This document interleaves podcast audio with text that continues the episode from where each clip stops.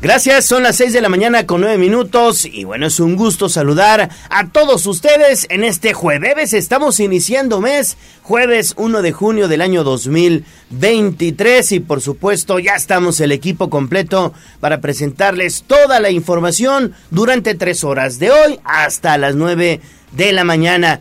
Y como todos los días es un gusto saludar en esta mesa de trabajo a mi compañera y amiga Alejandra Bautista. Ale, ¿cómo estás? Muy bien, Gallo, muy buenos días. Saludamos con muchísimo gusto a quienes ya nos sintonizan a través de la 95.5 de FM.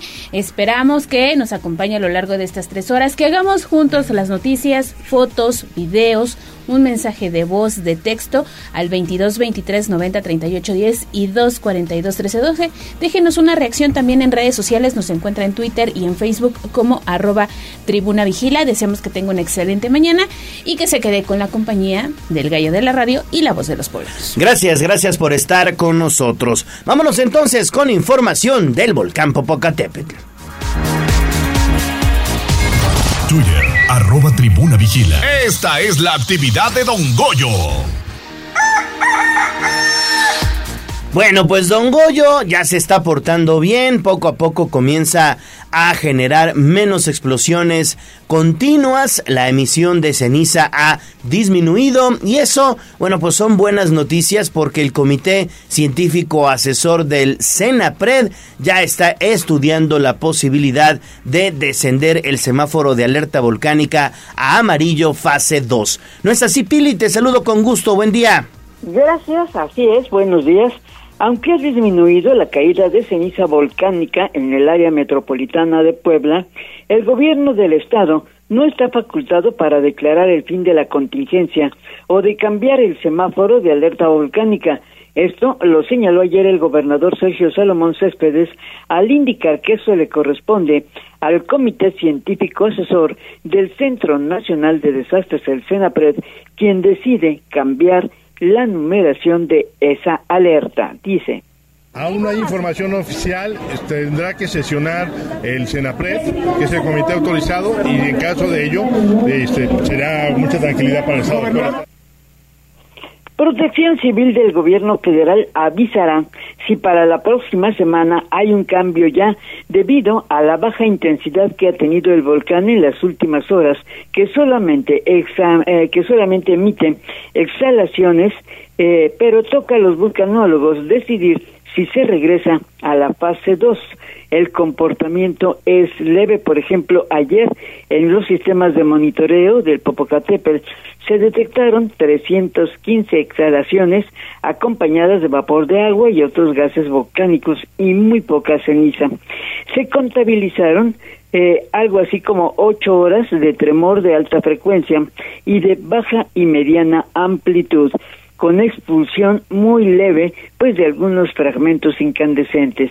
Ayer hubo dos explosiones menores y bueno, pues solamente muy muy ligera caída de ceniza en municipios de Ayapango y Acacingo, pero del Estado de México. Puebla estuvo prácticamente libre de ceniza. Y bueno, a lo mejor el polvillo que todavía pues vemos o sentimos es el que está asentado pues todavía en las calles en vía pública. Y cuando pasan los vehículos pues se levantan.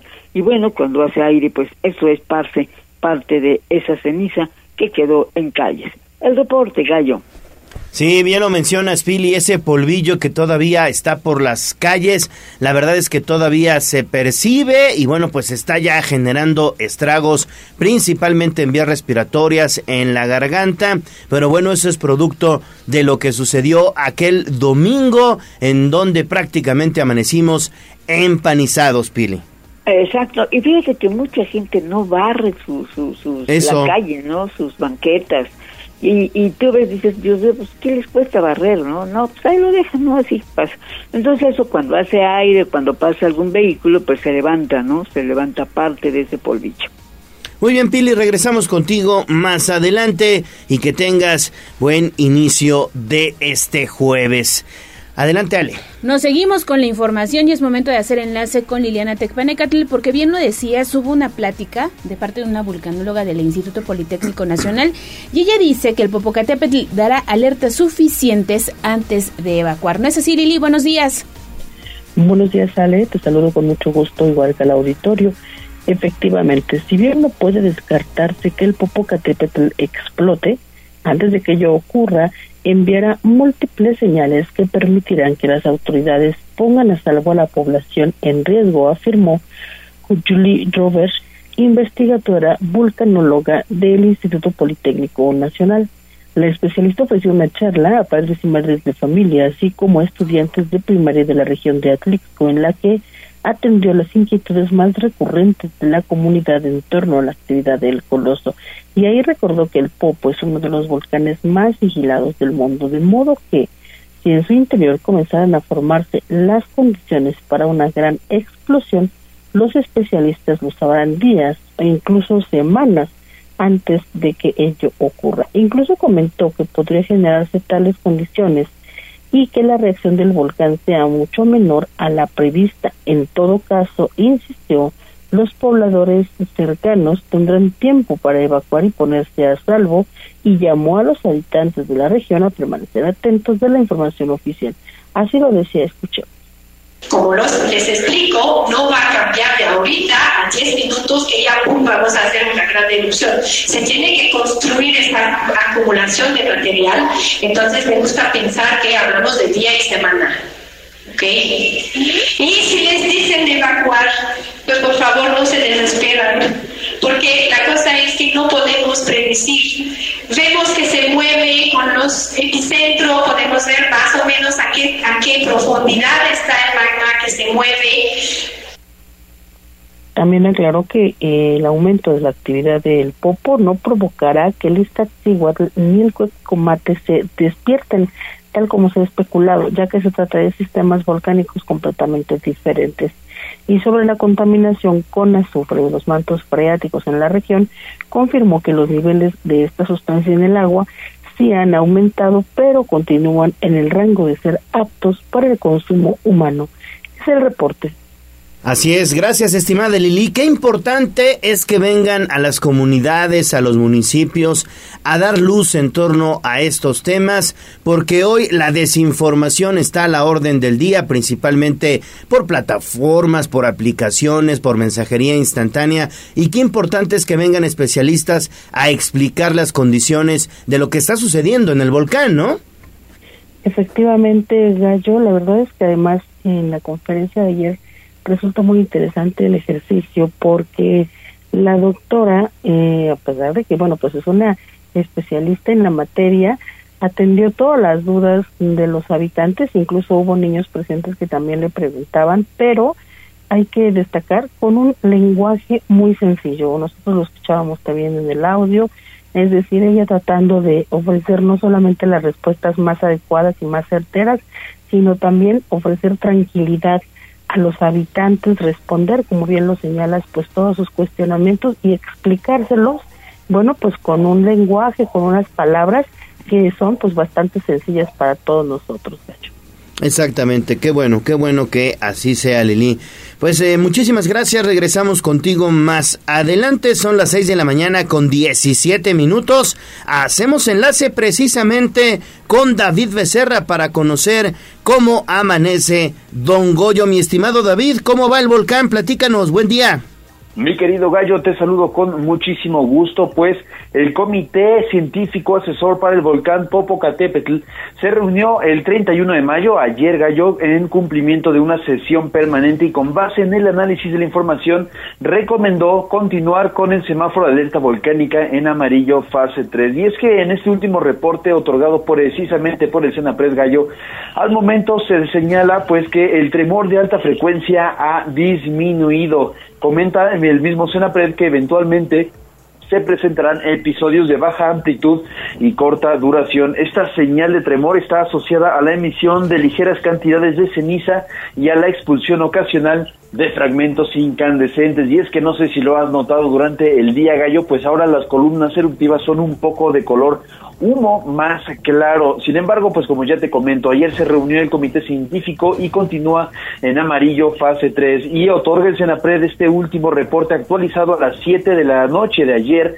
y comenta que en las últimas 24 horas se detectaron 315 exhalaciones, 502 minutos de tremor, dos explosiones menores y un sismo volcanotectónico. Así que sí, Don Goyo sigue activo, sigue en amarillo fase 3, sigue esta, digamos, contingencia de alguna manera, por así decirlo. Sin embargo, pues ya está mm, a este, en este punto disminuyendo su actividad a como lo vimos tan activo hace una o dos semanas que, bueno, incluso ya sabemos, nos cubrió de ceniza justamente en la ciudad de Puebla y es que bueno, durante la noche esta continua continua expulsión de material balístico pues continúa precisamente y en las cámaras de YouTube de Escena Pres Gallo pues se sigue viendo esta incandescencia ocasional, pero ya no con tanta potencia como se había visto en días anteriores, Gallo. Es la información de Don Goyo. Seguimos contigo, David. Seguimos con David Becerra, porque ya que estamos hablando del volcán y de estas columnas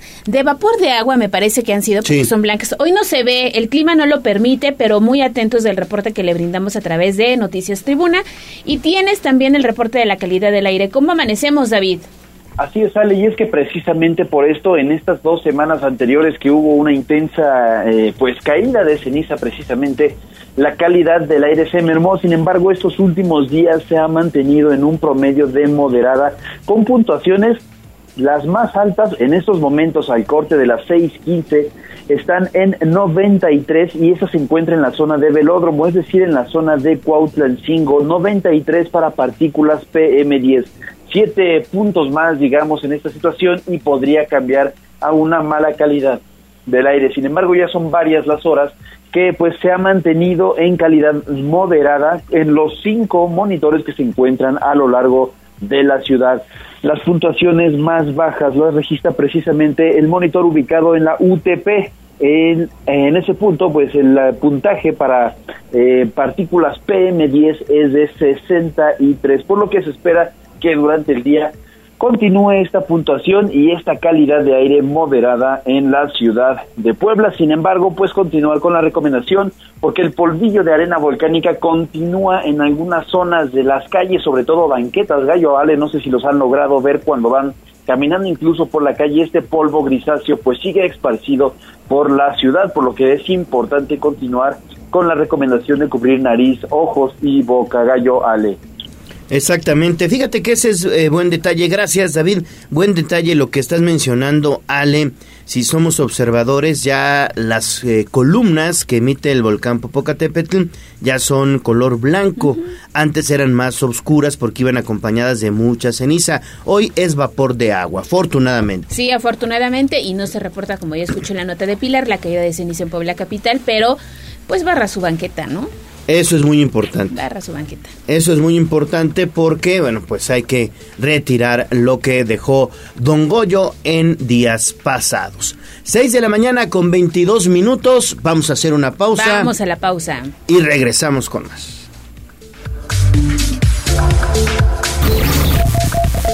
Vamos a un corte comercial y regresamos en menos de lo que canta un gallo.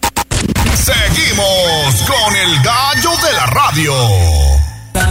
Instagram, Tribuna Noticias. Mi ciudad es la cuna de un niño dormido. Es un bosque de espejos que cuida un castillo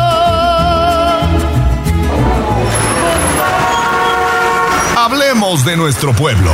El reporte de la capital poblana. En Tribuna Matutina.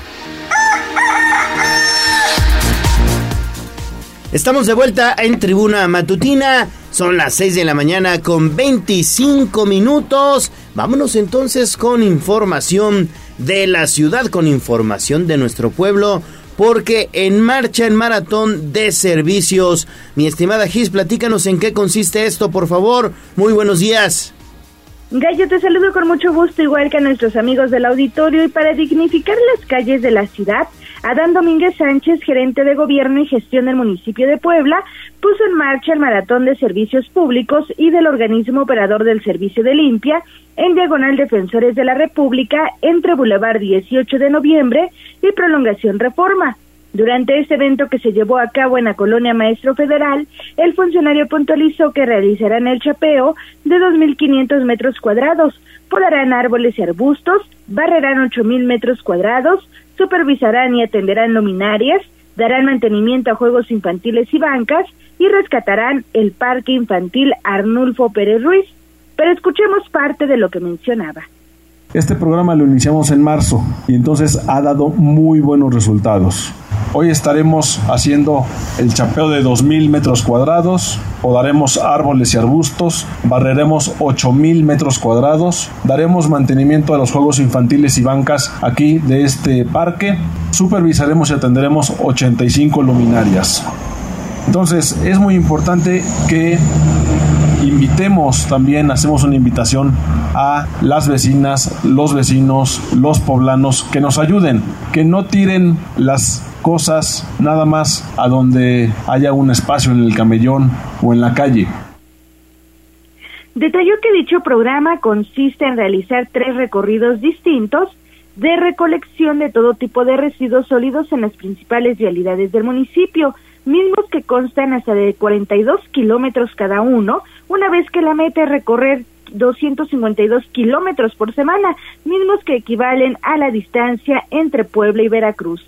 Por ello, de conocer que en dos meses han recorrido ya más de cuatro mil kilómetros en la capital poblana, por lo que han recolectado 124 toneladas de desechos, 201 metros cuadrados de desecho vegetal, 75 mil metros cuadrados de poda, entre otras acciones. Domínguez Sánchez apeló a la responsabilidad de las y los ciudadanos para depositar la basura en los espacios designados y deshacerse también de objetos voluminosos a través de los programas que tiene el gobierno de la ciudad, entre ellos el de descacharrización, mismo que se puede solicitar en el número 2225 73 92 73 o por medio del chat virtual Ángela. El reporte. Muy bien, Gis. Bueno, pues seguimos contigo, por favor. Seguimos con más información con Gisela Telles porque, fíjate, han sido colocadas 86 arañas a conductores que, bueno, pues se meten a los estacionamientos, los famosos parquímetros, ¿no? ¿Te acuerdas que había irregularidades, Gis, que se dieron a conocer al inicio de la puesta en marcha de este esquema? Bueno, pues me parece que van a la baja y estas son buenas noticias. Así es, sale porque hasta 92% disminuyó la incidencia de quitar o remachar las placas de los automóviles que aparcan en zona de parquímetros. Eso fue lo que dio a conocer Adán Domínguez Sánchez, gerente de gobierno y gestión del municipio de Puebla. El funcionario informó que desde el 16 de enero, fecha en la que inició la aplicación de multas por aparcar sin placas en zona de estacionamientos rotativos, y hasta este miércoles 31 de mayo, ya han colocado un total de 86 inmovilizadores mecánicos, mejor conocidos como arañas. Precisó que identificaron que antes de la disposición contaban con hasta cuatro reportes al día por esta mala práctica. Sin embargo, disminuyó considerablemente a dos por semana, una vez que comenzaron a aplicar sanciones que van de 20 a 30 UMAS, es decir, de 1.924 a 2.886 pesos. Eso es parte de lo que mencionaba el número de reportes, el número de incidencias que hemos tenido respecto de personas que quitaban sus placas para estacionarse ha disminuido de manera muy importante. Anteriormente teníamos al día tres, cuatro reportes de personas que quitaban sus placas. Al día de hoy son uno o dos semanales, nada más. Realmente se ha terminado con este eh, tipo de práctica que afectaba obviamente el funcionamiento del estacionamiento en el centro histórico. Domínguez Sánchez dejó en claro que las disposiciones pues se han aplicado respecto al uso de parquímetros y tienen el fin de abonar al orden, incrementar el número de visitantes y mejorar la economía del primer cuadro de la ciudad, de ahí que afirmó lo han logrado. El reporte. Bueno, pues ahí está entonces, Gis, la información. Buenas noticias en torno a esto que se ha venido generando allá en las calles del centro histórico. Seguimos contigo, Gis, por favor, porque normatividad comercial continúa realizando su chamba y clausura hasta 30 sitios semanales. Pero ¿de qué giros? Platícanos, por favor. Gallo, pues debido a la venta irregular de bebidas alcohólicas es que se realiza este número de clausuras. Esto fue lo que informó Enrique Guevara Montiel, titular del área, al destacar que dicha práctica se debe principalmente a temas de regularización o de oferta y demanda. En entrevista el funcionario dio a conocer que llevan a cabo aproximadamente 250 visitas por semana a comercios establecidos y de alto impacto, de ahí que resultan sancionados o clausurados entre 20 y 30 sitios. Destacó que las zonas en donde se ha detectado mayor comercialización de micheladas, entre otras bebidas embriagantes, ha sido al norte, en bosques de San Sebastián y Amalucan primordialmente, y el sur de la capital poblana, como municipio libre, periférico y juntas auxiliares. Escuchemos.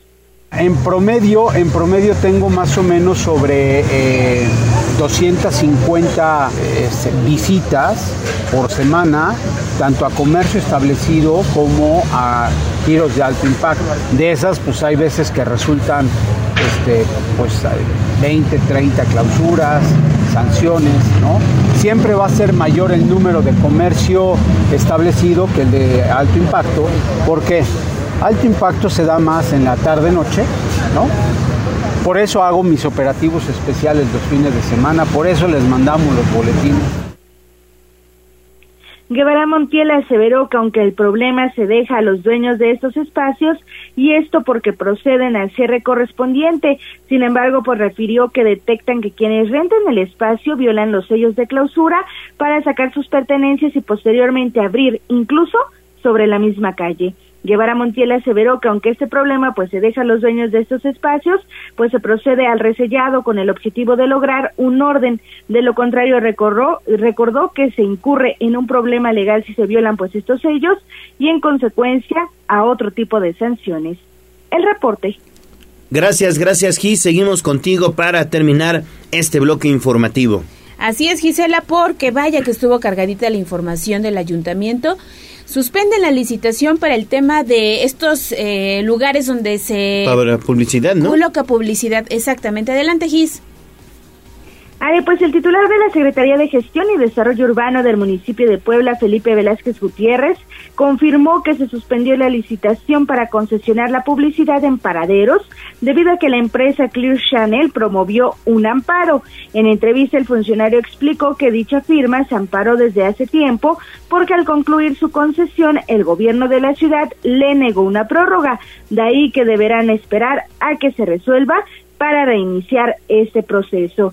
Precisó que esta decisión provoca que el municipio deje de percibir un pago de un millón setecientos mil pesos por parte de la empresa ganadora de la concesión.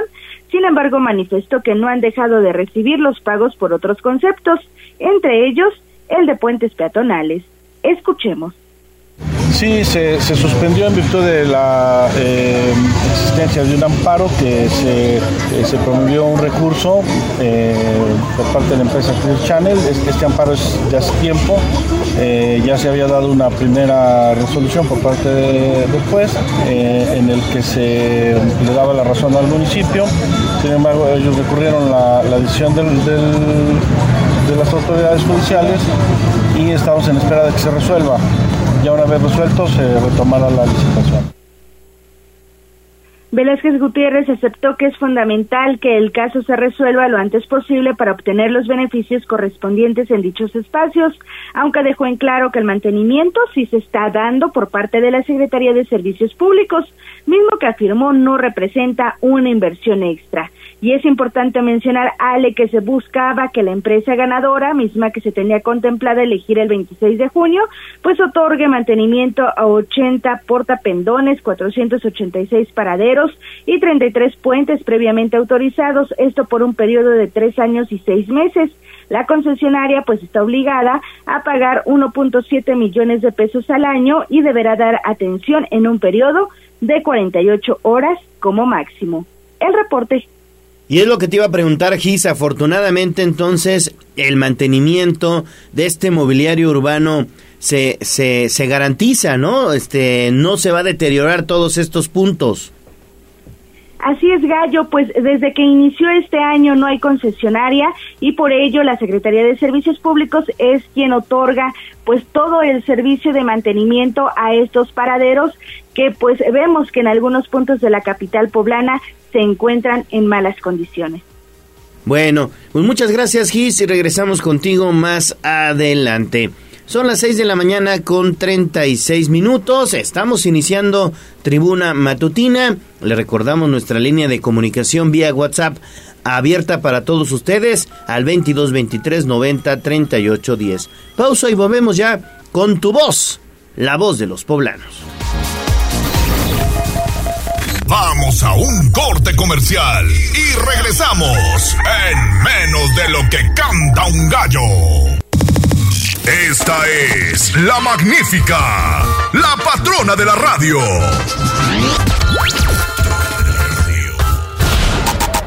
Seguimos con el gallo de la radio. Leemos tus mensajes en WhatsApp, en La Voz de los Poblanos, 22 23 90 38 10.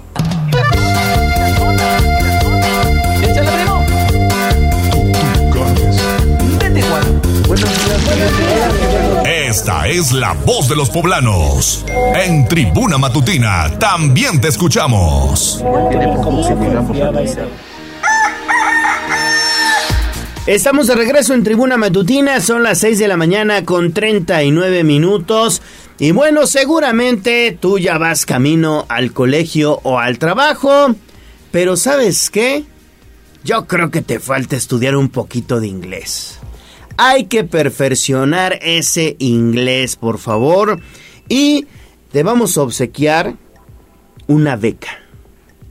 Una beca para estudiar inglés en el nivel básico en el semestre de julio. Fíjense ustedes, de julio a diciembre de 2023. Es decir, te estamos regalando un semestre de nivel básico de inglés. No una mensualidad, no. Un semestre de nivel básico de inglés. Hay varios horarios a elegir. Lunes y miércoles de 4 a 5 y media de la tarde. Martes y jueves de 4 a 5 y media de la tarde. Los sábados de 10 de la mañana a 1 y media de la tarde. La fecha límite de inscripción es el 30 de junio. Pero, siempre hay un pero. Claro, a ver, ¿cuál es Siempre el pero? hay un pero. Esta beca de inglés es para las personas que viven por la zona de Xonacatepec, de bosques de San Sebastián, de la Ribera Naya, de Ciudad Satélite, de Amalucan, digamos la zona oriente, la zona nororiente de Puebla capital. Esta beca es para estudiar inglés de nivel básico. La estamos obsequiando a las personas que se pongan en contacto con nosotros al 222 242 1312 222 242 1312 y nos digan cuáles son los sobrenombres de nosotros los conductores de Tribuna Matutina. ¿Cuáles son nuestros sobrenombres? ¿Cómo nos conocen? Y al final del programa vamos a hacer un sorteíto, una dinámica para saber quién se gana esta beca de inglés. ¿Te parece Está bien? Está fácil, está fácil. Si nos sintoniza, seguramente sabe cuál es el sobrenombre de Leonardo Torija y de Ale Bautista. Exactamente. Así que participe 22 23 90 38 10. Y 242 1312. ¿Sale? 242 1312. Bueno, pues entonces vamos a escuchar tu voz. Ale Bautista. Nos arrancamos con la voz de los poblanos. Esta mañana la terminación 2004 nos dice, muy buenos días, quiero reportar que no funciona el semáforo en Boulevard Vicente Suárez a la altura del Soriana. Ay, chuc, chuc, hágame la, la mención. Con dirección a la Margarita. Bueno, pues a la altura de este famoso centro comercial no funciona el semáforo, circule con mucha precaución. Terminación 5352 desde la zona de Zapotitlán de Méndez, Ale Gallo y equipo. Buen inicio de el sexto mes del año. Qué rápido, ya estamos en junio. Es eh, la persona que nos escucha desde Zapotitlán y el día de ayer nos compartía pues eh, las matas de café porque se dedica al cultivo precisamente del aromático. Así que le mandamos un saludo. Un saludo, claro que sí. A la terminación 4277 nos dice muy buenos días, ya escuchándolos desde la zona sur de la ciudad. Lástima que no podré participar por esta beca que están ofreciendo, pero mire, no se preocupe, eh, habrá más sorpresas para Vamos a tener más, escuchas. Hoy le toca a esta zona de la ciudad, pero muy pendientes de Tribuna Matutina. También a Juan Merino le queremos mandar un saludo y nos manda el siguiente audio de voz para que usted lo tome en cuenta. Es de un amigo automovilista que se dedica precisamente al servicio de transporte mercantil un taxista, así que vamos a escuchar para que usted ponga mucha atención. A ver, señores, algo raro pasó ahorita. Vengo acá sobre el Boulevard de 5 de Mayo y la 32, por donde está el Motel Faraón. Y me tocó el verde. Entonces me jalé y de dónde salió el chavo, quién sabe.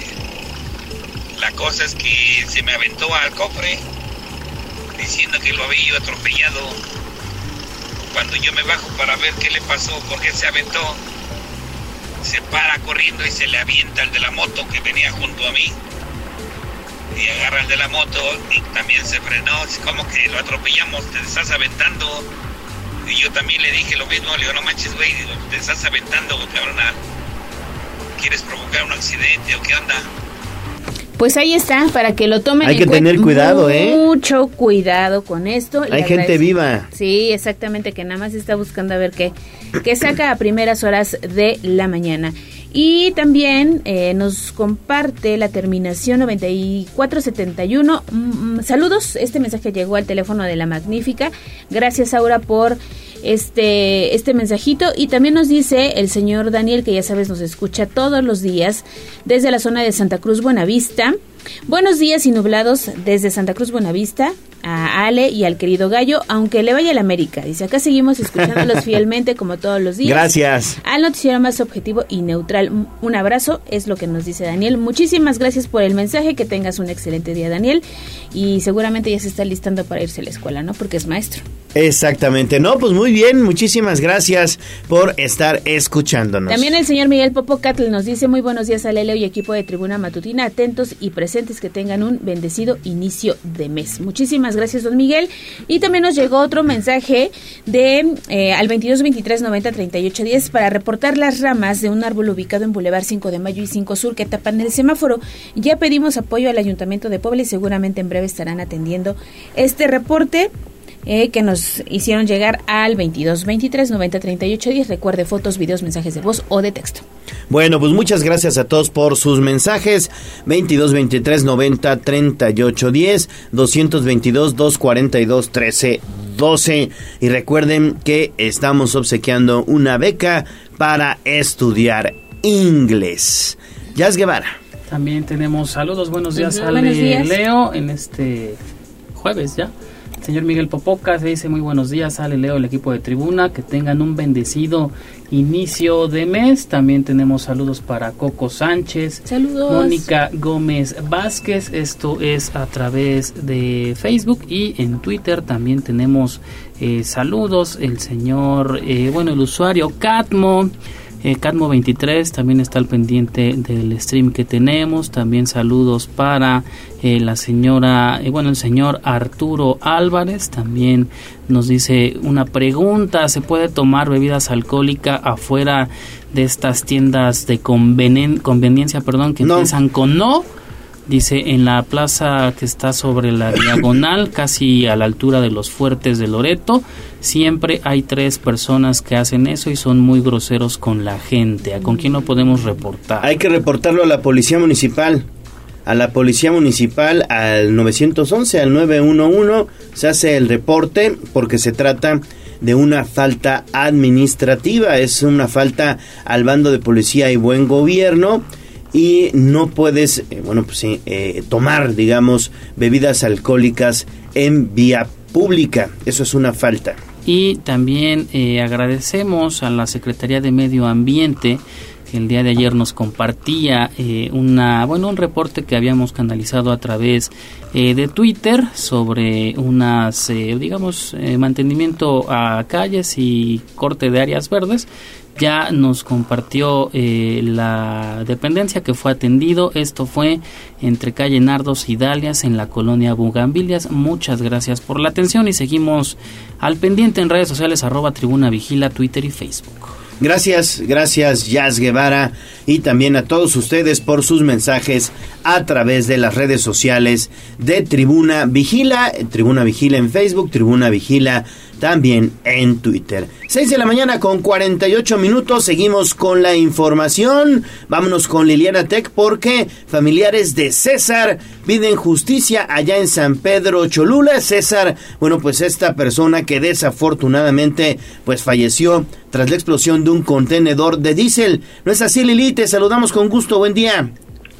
Gracias, Gallo. De nueva cuenta, los saludo con gusto. Fíjate que la familia de César Antonio Chique Castillo quien perdió la vida el pasado 29 de mayo en la explosión ocurrida en el encierro de los autobuses de la línea Puebla-Cholula, pidió ayuda al gobernador Sergio Salomón Céspedes Peregrina para que se castigue a los responsables. César Antonio se dedicaba a realizar trabajo doméstico para la familia Galindo, que hasta ahora no se ha puesto en contacto con los deudos, por lo que pues se teme que los responsables del accidente evadan la justicia. El Ayuntamiento de San Pedro Cholula ha ofrecido la orientación necesaria a los deudos para que interpongan la denuncia correspondiente, pues el hombre fallecido, que también se dedicaba a la venta de molotes, era responsable de la manutención de su madre que tiene más de 40, de 70, perdón, más de 70 años de edad. Escuchemos. Hasta la fecha no se sabe el paradero del señor Galindo, que es lo que también nosotros pedimos ayuda para que se localice. Pedimos ayuda para que se haga lo más pronto posible la entrega del cuerpo y podamos nosotros llevar a cabo nuestro proceso. Vamos a, levantar la denuncia correspondiente en contra de quien resulte eh, responsable, ya que como saben es una razón social la que es dueña del predio la familia de la víctima de la explosión desconoce el paradero de los patrones de César Antonio, pero sabe que aunque él trabajaba en la casa el día lunes, le llamaron por teléfono para que se presentara justamente en el predio y posteriormente pues se registró el accidente en el que él perdió la vida. Es el reporte. Pues sí, sí, sí, lamentable es que, bueno, pues estas personas que son propietarios, empresarios, pues hasta el momento no hayan hecho contacto con los familiares de esta víctima. Desafortunadamente, pues esperemos que en las próximas horas lo hagan porque es eh, pues una responsabilidad la que tienen que cumplir eh, Lili con la familia de, de César, ¿no? Sí, la verdad es que sí sin duda alguna, porque, bueno, pues como ya lo escuchábamos también, eh, César pues está a cargo, ¿no? De, bueno, estuvo a cargo, estaba a cargo de, de su madre y, bueno, pues también tenía ahí sus propias responsabilidades. Entonces, una vez que, bueno, pues estos acontecimientos se registraron, pues obviamente la familia está preocupada respecto de lo que podrá ocurrir, pero bueno, más allá de esta situación, pues por simple eh, búsqueda de la justicia por la aplicación de la ley, pues ojalá pronto este tema se resuelva y ellos queden satisfechos respecto de la aplicación pues, de la justicia y que la persona o las personas responsables de estos acontecimientos pues también tengan una consecuencia. de Perfecto, perfecto, pues muchísimas gracias Lili, regresamos contigo más adelante y bueno pues veremos qué pasa allá en San Pedro Cholula. Exactamente, con este caso estuvo, la verdad es que las imágenes que vimos a inicio de semana impresionantes, pero ahora la familia exige justicia. Exige justicia y con justa razón también. también con justa de lo que pasó allá en el pueblo mágico. 6 de la mañana con 51 minutos, escuchemos el pronóstico del clima y regresamos con más.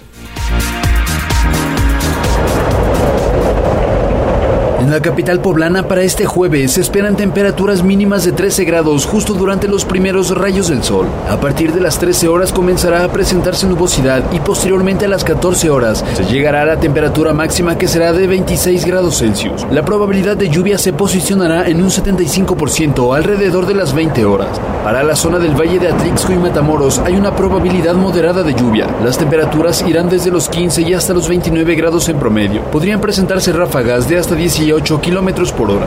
En la zona norte del estado habrá temperaturas mínimas de 11 grados en promedio, así como máximas de 25. Hay una amplia probabilidad de lluvia, sobre todo en la tarde-noche, y una jornada con cielo nublado.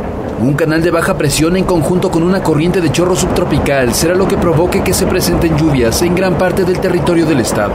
Para Tribuna Noticias, David Becerra.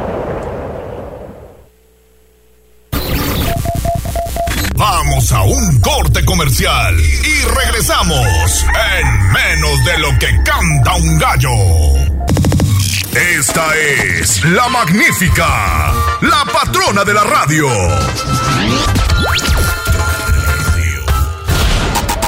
Seguimos con el gallo de la radio. Leemos tus mensajes en WhatsApp, en La Voz de los Poblanos, 22 23 90 38 10.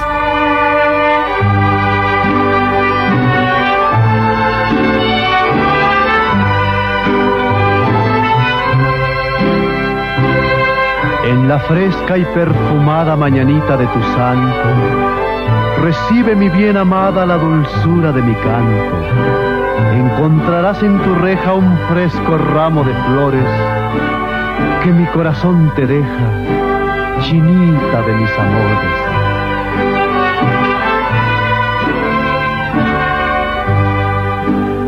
Estas son las... Cinco minutos antes de las 7 de la mañana ya escuchamos a las mañanitas de Pedro Infante, porque todos los días el gallo de la radio, la voz de los poblanos y tribuna matutina festeja contigo que estás de santo de cumpleaños o de aniversario y te obsequia un pastel mediano de pastelería 520 la hora del postre. Únicamente ponte en contacto con nosotros al 2223 90 38 10. Bueno, hoy a quién celebramos. Fíjate, Leo, que hoy el Santoral marca una felicitación muy especial para quienes llevan el nombre de Íñigo y también de Justino, pero además es Día de Nuestra Señora de la Luz, así que un abrazo también para quienes llevan este nombre. Íñigo y Justino y también para las lucecitas. Exactamente. Hoy también es el Día Mundial de la Leche y para celebrarlo, pues ahorita vamos a ir por un chocolate. Exactamente, un chocolate calientito para celebrar el Día Mundial de la Leche. Muy bien, pues muchas felicidades a Íñigo, a Justina y a todas las luces. Exactamente, abrazo y si quieren participar por este pastel 22 23 90 38 10, pero que por favor sea su anivers eh, su cumpleaños o su santo.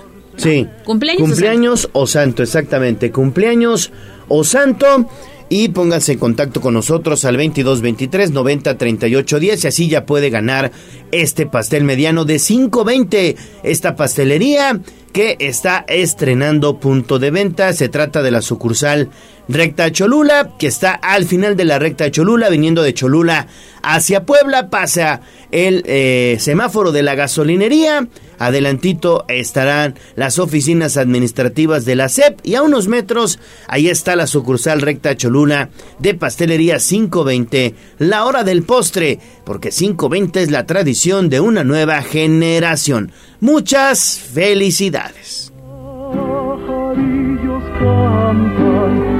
La luna ya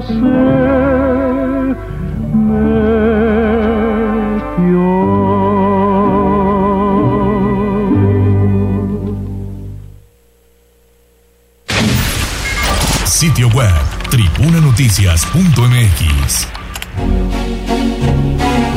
y si estás por cumplir 15 años, esto te interesa. Ve a la Expo 15 en el Centro de Convenciones de Puebla. Ahí encontrarás todo lo necesario para la fiesta de tus sueños. El 3 y 4 de junio, Expo 15. Te espera en el Centro de Convenciones Puebla. En Expo 15 se aceptan todas las tarjetas de crédito, así que no faltes y lleva a tus papás. Ve a Expo 15, Centro de Convenciones, es el que está ahí en el Boulevard 5 de Mayo. Bésame en tiempo de vals, un, dos, tres, un, dos, tres, sin parar de bailar. Twitter, arroba tribuna vigila.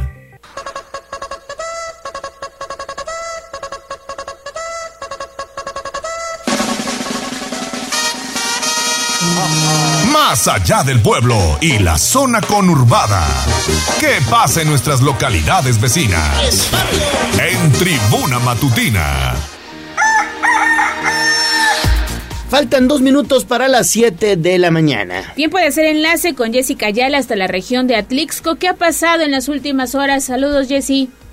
Hola Ale, ¿cómo estás? También a Leo por ahí. Muy buenos días y muy buenos días a todos los amigos que nos escuchan a través de la Magnífica.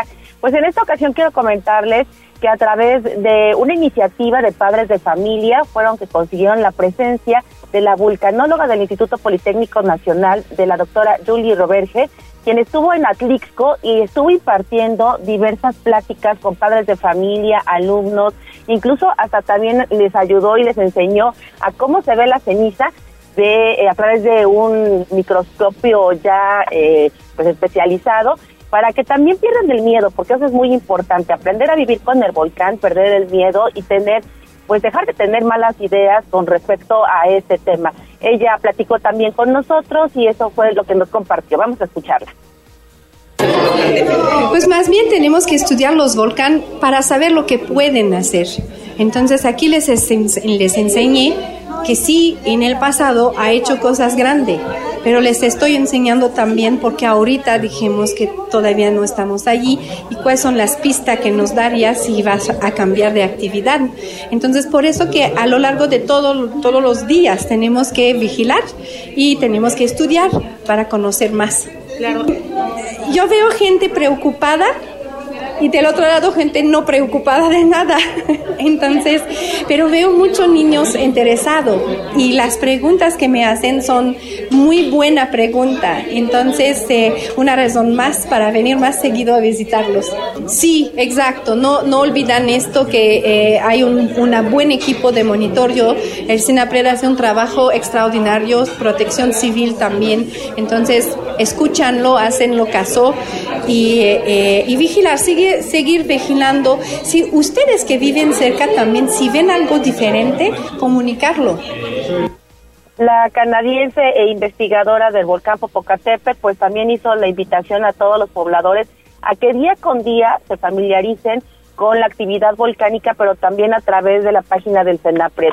Y mostró que mediante los tremores armónicos que presenta el volcán Popocatépetl, pues es como se puede ir viendo cuál será su actividad, también eh, conocer o interpretar estas eh, pues estas cifras que todos los días nos muestran en el Senapred y también las marolas que avienta pues que no sean motivo de preocupación. Así es que también hizo algunos comparativos con años pasados que ha habido mucha más actividad en algunas otras eh, manifestaciones de explosiones y de la actividad del volcán y pues lo más importante, ¿no? Tratar también de no tener este temor y de que en caso de que se tenga que evacuar, pues se va a tener que hacer. Esta es la información, Ale. Pues bien interesante lo que ocurrió el día de ayer. Veía las imágenes a través de tus redes sociales, Jessy, y qué bueno que se llevan a cabo este tipo de dinámicas para que los niños pues conozcan un poquito más y, también se interesen por la ciencia. Exactamente, eso fue también algo de lo que comentaba la misma doctora, que ojalá y de estas pláticas pues salgan mucho más interesados en la investigación. Muy bien, muy bien, Jesse.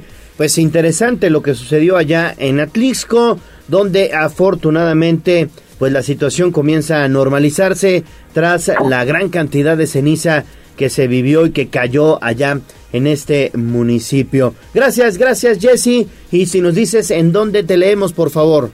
Claro que sí, les recuerdo que a través de Contextos Noticias en el www.contextosnoticias.com ustedes pueden enterarse de esta información que les comparto, así también como lo que sucede en la Mixteca Poblana y de igual manera a través de nuestras redes sociales. Muchas gracias y que tengan una excelente mañana. Igualmente para ti, excelente mañana. Y de Atlisco nos vamos para Tehuacán. Adelante, Servando Medina. Alejandra Bautista, Leonardo Torija, ¿qué tal? ¿Cómo están? Buen día. Les saludo esta mañana desde Tehuacán.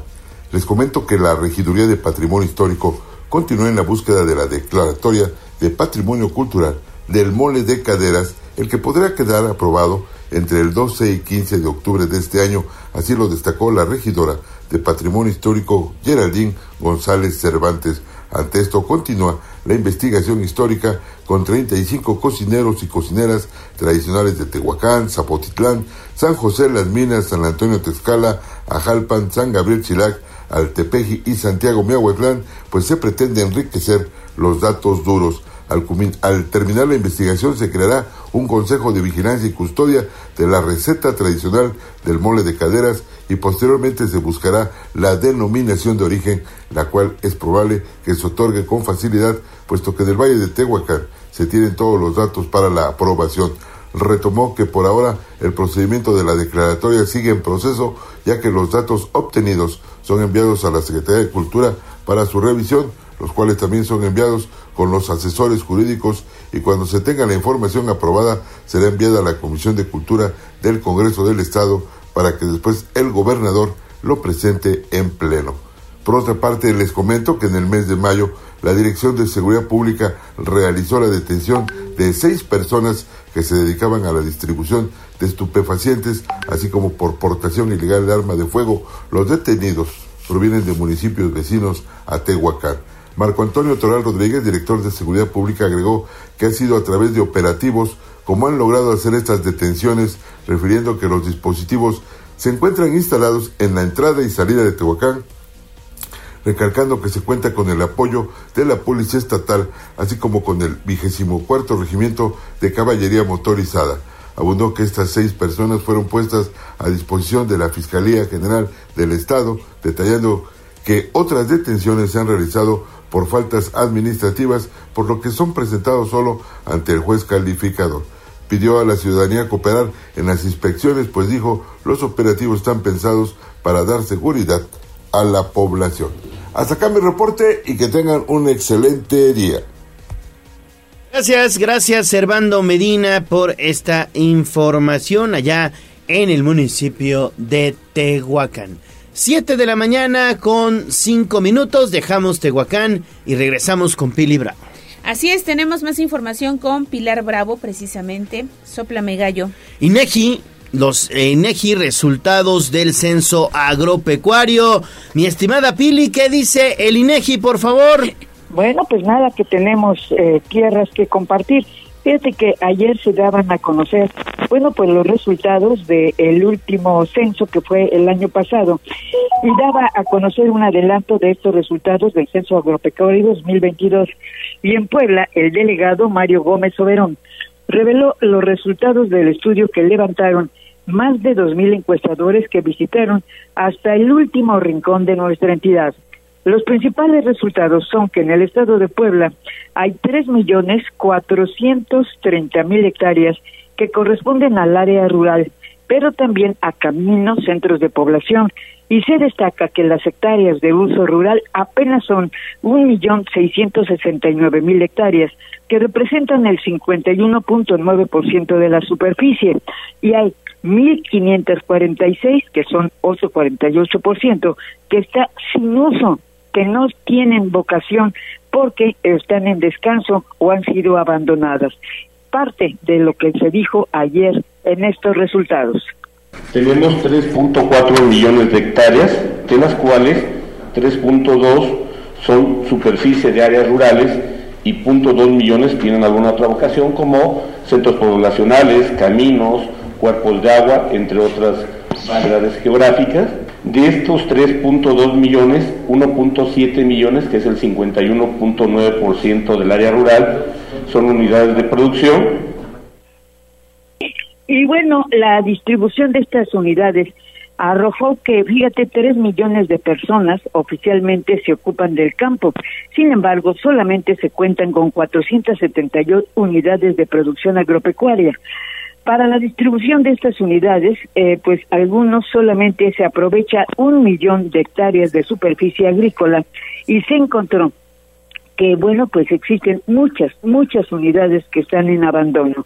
Las razones que expusieron los productores para abandonar tierras es no tener en sus unidades sembradas son mal temporal, falta de crédito, enfermedades, falta de recursos económicos, falta de insumos o falta de mano de obra.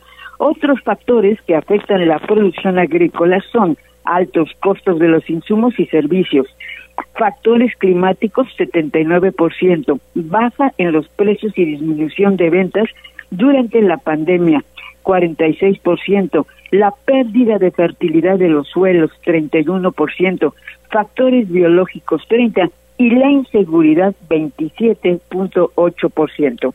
La gente que trabaja en el campo, el 79% son hombres y el 20% mujeres con una población de 623 mil personas.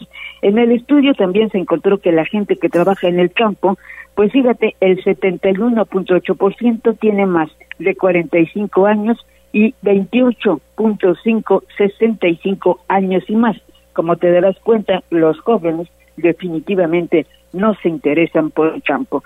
Los resultados totales de este censo agropecuario, mi querido Gallo, se darán a conocer en noviembre próximo, pero pues ya con los resultados que tenemos, te demuestra que pues lamentablemente la tierra está siendo abandonada. El reporte. Gracias, gracias Pili por la información. Ese es el panorama agropecuario que nos da el INEGI. Gracias Pili. Vámonos con información de la economía. Instagram, Tribuna Noticias.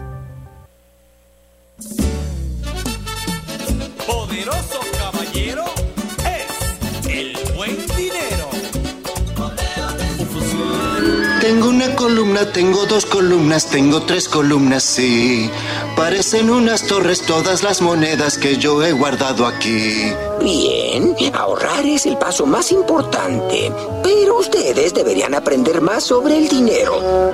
El granero. Aquí nuestros consejos de economía. En Tribuna Matutina. Continuamos con las noticias, hacemos enlace con Liliana Tecpanecatl porque la vitamina T, tacos, tortas, tamales y demás andan por las nubes, Lili. Desafortunadamente tenemos que darles estas malas noticias. Efectivamente, Alex, fíjate que las cocinas económicas han dejado de serlo. La típica torta de tamal o las gorditas bandera para el desayuno comienzan a ser un lujo. Y es que el aumento en el precio de productos como el pan, el aceite, el huevo y las carnes ha repercutido en el precio final de los alimentos preparados. A través de un sondeo, los poblanos confirmaron que los menús de la comida corrida pasaron de costar de 45 a 50 pesos a 60 y hasta 70 pesos en los casos en que el aumento del precio no fue tan significativo es porque las porciones o número de platillos se redujeron. El precio de las tortas preparadas oscila entre los 70 y 45 pesos, pero apenas hace unos meses las más caras rondaban los 40 pesos y podían encontrarse tortas bien hechas desde los 25 pesos. Las gorditas también elevaron sus precios y a la lista se añaden los tamales y las semitas. Escuchen.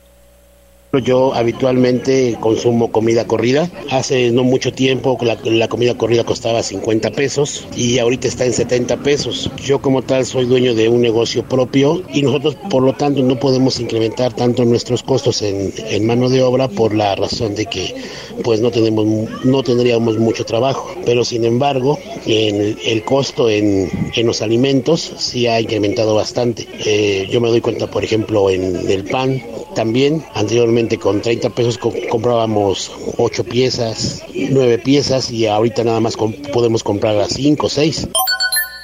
Ahora resulta que el comerte una torta, hay tortas la más barata en 40 pesos, que es la que te puede servir como para iniciar el día. O sea, no es ni siquiera la, la torta mejor compuesta, sino es nada más para la que arrancas el día. O sea, y ya todo ha subido precisamente porque se siente y se ve cómo han subido los productos. Por ejemplo, una semita que me costaba 15 pesos, pues ahora ya me cuesta 20, 20 pesos. Eh, las comidas corridas sí también estaban de a 50, 45, ahora ya están en 60, ¿no? 60 una comida corrida. Y eso ya le quitan, antes eran tres, tres tiempos, ¿no? Y ahora nada más son la sopa y el guisado y un vaso de agua por ejemplo, de que subió muchísimo el pan, el aceite y todo, al menos las tortas se volvieron muy caras, que era algo como que podías consumir más fácil, era más accesible. O sea, antes comprabas una torta con 20 pesos, 25 y hay tortas, o sea, me ha tocado llegar a lugares donde hay tortas de 65 pesos. En memelas también ha subido, normalmente costaban alrededor de entre 12 pesos pero yo ahorita la memela más baratita y así sencilla, 20 pesos. Eh, a mí me gustan las semitas de cabeza y por ejemplo eh, yo las compraba en 12 pesos. Ahorita ya en la mayoría de los lugares están 24, 24 pesos, 25 más o menos.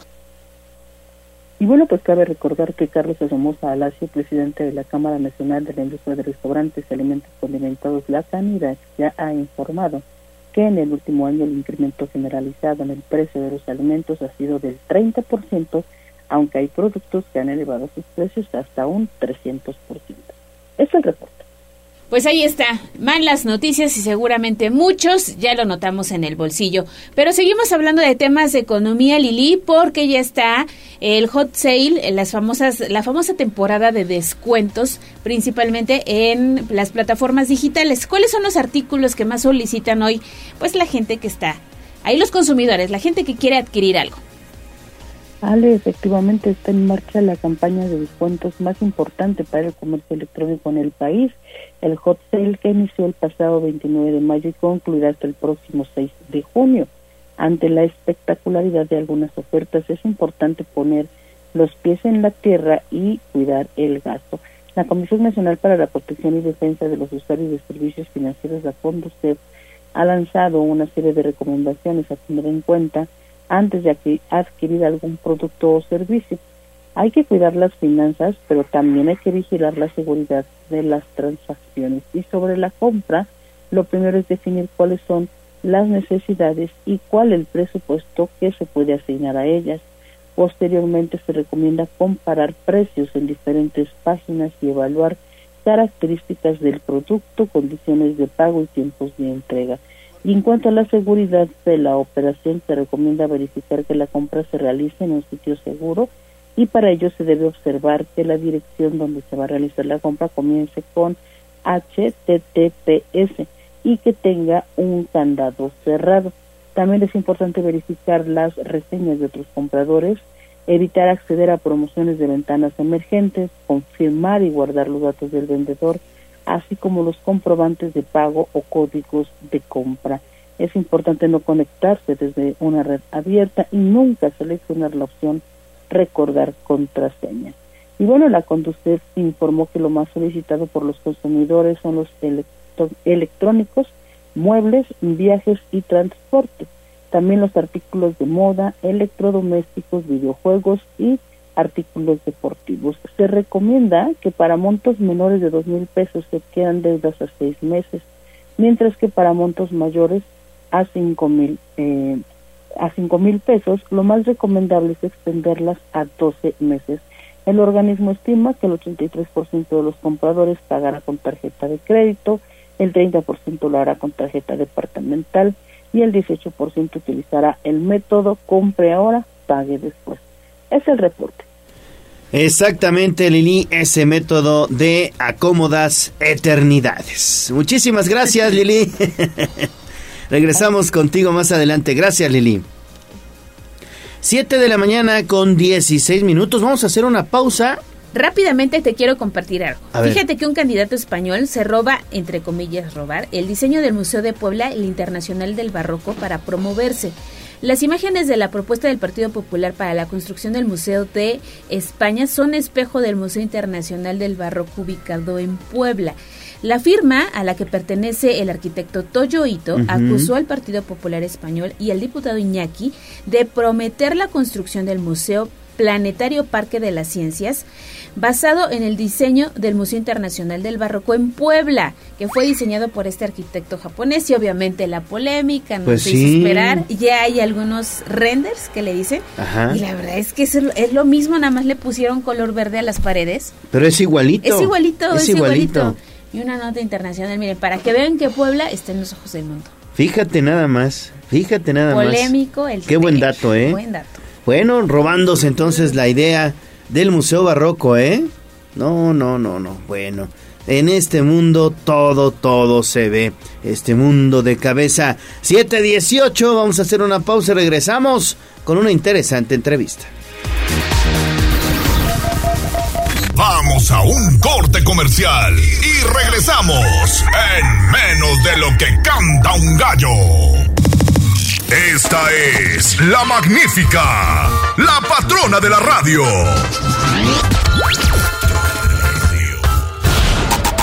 Seguimos con el gallo de la radio. Sitio web, tribunanoticias.mx. Dos fuentes de aprendizaje, que es el hogar y la escuela. Si falla una, la otra no funciona. Es sencillamente como el box. Usted tiene muy buena izquierda, pero si no sabe rematar con la derecha, todo está perdido. Así es en la vida.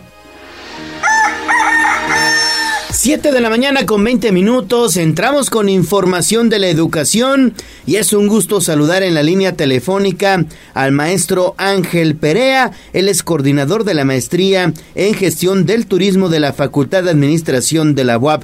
¿Qué tal? ¿Cómo está maestro? Qué gusto saludarte, buenos días. Muy buenos días, pues muchísimas gracias por dejarnos poder participar con tu radio escuchas y bueno, poder tener contacto y poderles informar de esta maestría en gestión del turismo que ofrece la Facultad de Administración de la Benemérita Universidad Autónoma de Puebla. Exactamente, maestro. Pues platíquenos entonces un poquito en torno a esta maestría de gestión del turismo y bueno, ¿cuál es la importancia?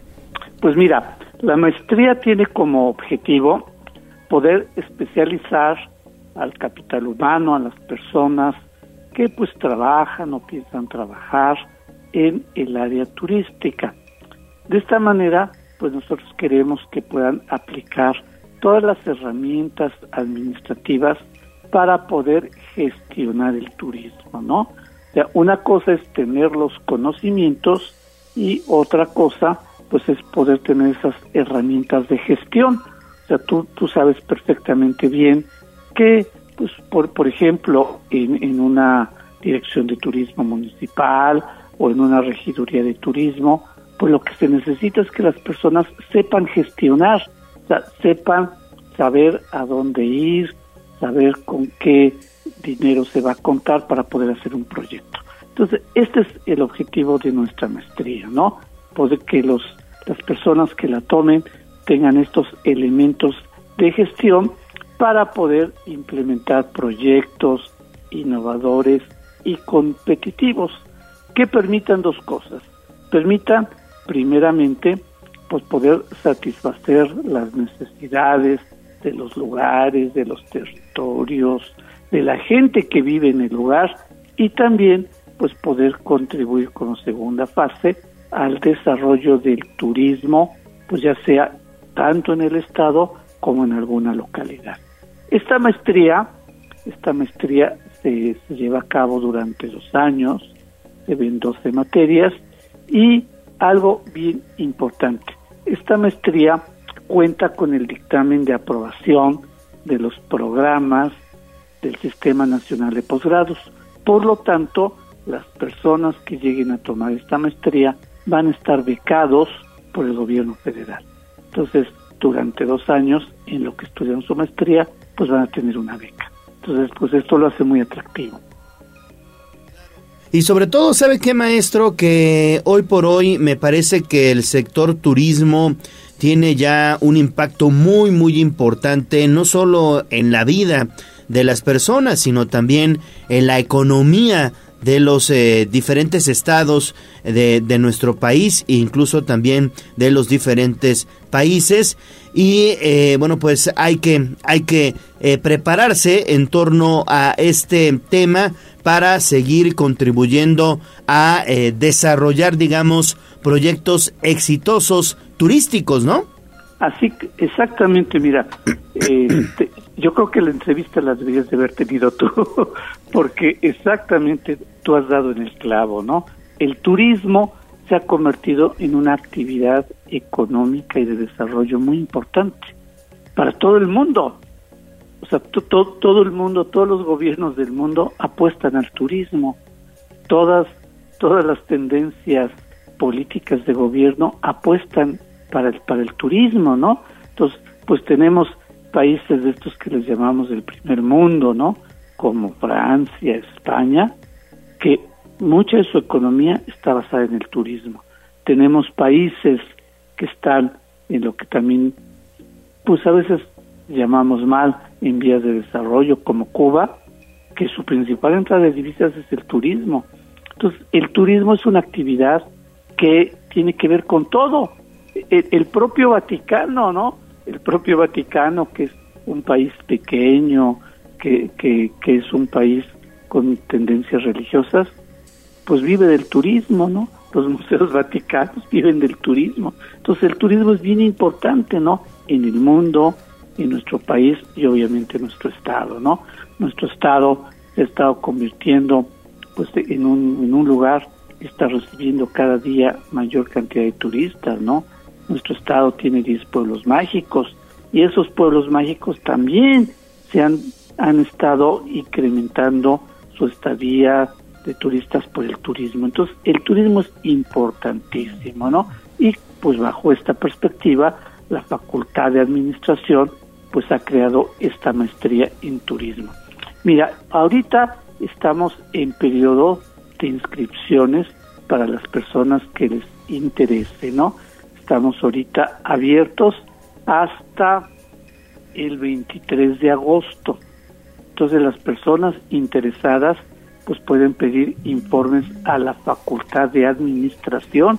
Estamos abiertos ahorita y eh, las personas que estén interesadas pues van a, tomar un curso propedéutico que es del primero de septiembre al 21 de octubre. Este curso propedéutico es gratuito, es gratuito y va a ser de manera virtual para que las personas se interesen, puedan eh, por medio de este curso propedéutico conocer a fondo lo que va a ser la maestría, este, las materias, este, las temáticas. Y una vez que toman este curso, pues ya el comité de selección pues lo selecciona a las personas que, que, que, que deseen tomar el, la maestría y estaré, estamos terminando las entrevistas el 28 de octubre para poder iniciar cursos en la primera semana del próximo año de enero. Entonces, pues invitarlos, ¿no? Por, por, por tu conducto, por tu, el conducto de tu programa, para que las personas interesadas, pues puedan eh, entrar con nosotros en la Facultad de Administración, ¿no? Nuestro correo es posgrados, posgrados.fasmon arroba correo mx y ahí pueden solicitar toda la información que necesiten. Ah, muy bien, muy bien, muy bien, maestro. Pues ahí está entonces hecha la invitación para que ustedes puedan ingresar a esta maestría en gestión del turismo de la Facultad de Administración de la UAD. Bueno, pues maestro Ángel Perea, muchas gracias. No, pues gracias a ti por, por este espacio y ojalá en, en, octubre podamos volver a platicar para que te platiquemos cuál fue el resultado de esta convocatoria, ¿no? Para tener informado a, pues, a tus radioescuchas. Con muchísimo gusto, maestro Ángel Perea, y que tengan mucho éxito, ¿eh? Pues muchas gracias y pues muy bonita semana. Felicidades. Igualmente para usted, maestro. Gracias. Bueno, pues ahí está entonces. Y bueno, para, eh, bueno, pues tener eh, buenos estudios en materia de turismo, les estamos obsequiando una beca para estudiar inglés. Hay que seguirse preparando por eso les obsequiamos una beca para estudiar inglés nivel básico de eh, julio a diciembre de este año, por supuesto. La fecha límite de inscripción es el 30 de junio. Únicamente pónganse en contacto con nosotros al 222 242 1312 o 22 23 90 38 10 y díganos cuáles son los sobrenombres de nosotros los conductores de Tribuna Matutina, de Ale Bautista y de su servidor Leo Torija. Ahí está. Oye, y tenemos también otro mensaje, ya quieren participar por el pastel. Vamos a escuchar. Hola Gallo, muy buenos días. Yo quiero pastel, yo quiero pastel porque son los tres años de mi pequeño. Hoy cumple tres añitos mi André y estoy muy feliz, soy una mamá muy orgullosa porque es un niño tan lindo y le toca pastel porque cumple tres años. Oye, muy bien, muy bien. Pues hay mucho ímpetu ahí Hasta me para. la mamá el buen ánimo y claro, todas las buen ganas, ánimo, sí. como debe ser. Sí, Felicidades sí, sí, André. muchas felicidades para el pequeño André. André. que cumple tres años. Tres años cumple el pequeño André. Y le mandamos una felicitación de parte de todo el equipo de Tribuna Matutina. Y por supuesto, estará ya participando para el pastel mediano de Pastelería 520. Vamos a, a echarle un vistazo a las primeras planas. Sitio web tribunanoticias.mx. Un, dos, tres, cuatro.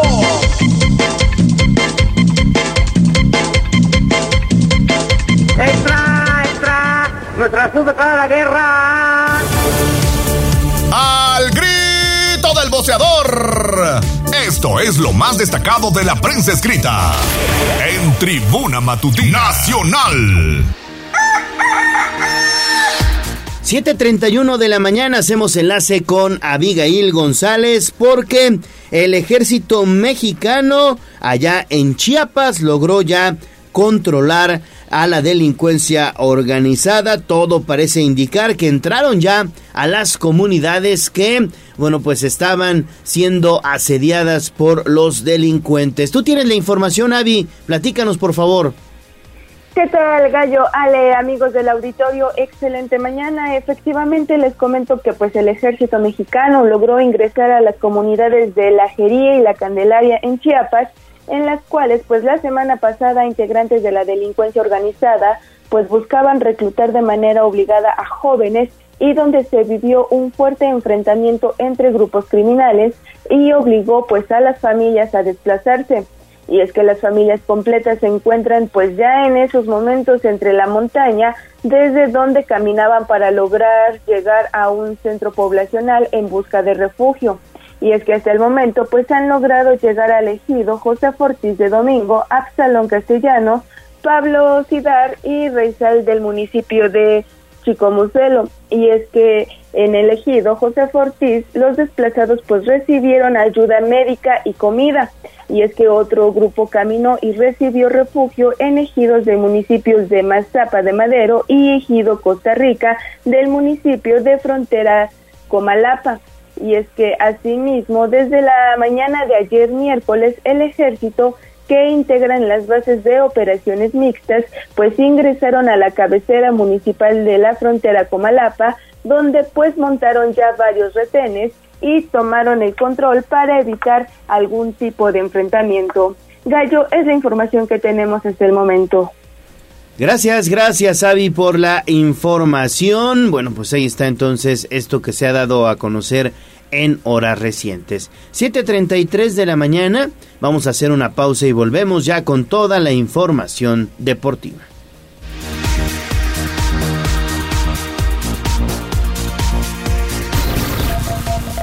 Vamos a un corte comercial y regresamos en menos de lo que canta un gallo. Esta es la magnífica, la patrona de la radio.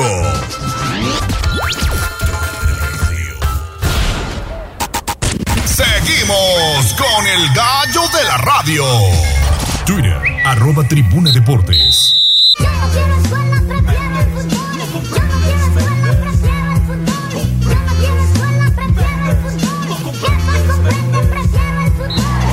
Fútbol, béisbol, box, lucha libre, automovilismo y todo el mundo del deporte con Ernesto Romero, Mario Montero y José Luis Sánchez Solá, el Chelis.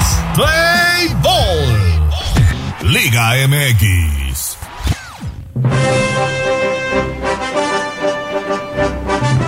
...7.35 de la mañana, Ernesto Romero, buenos días.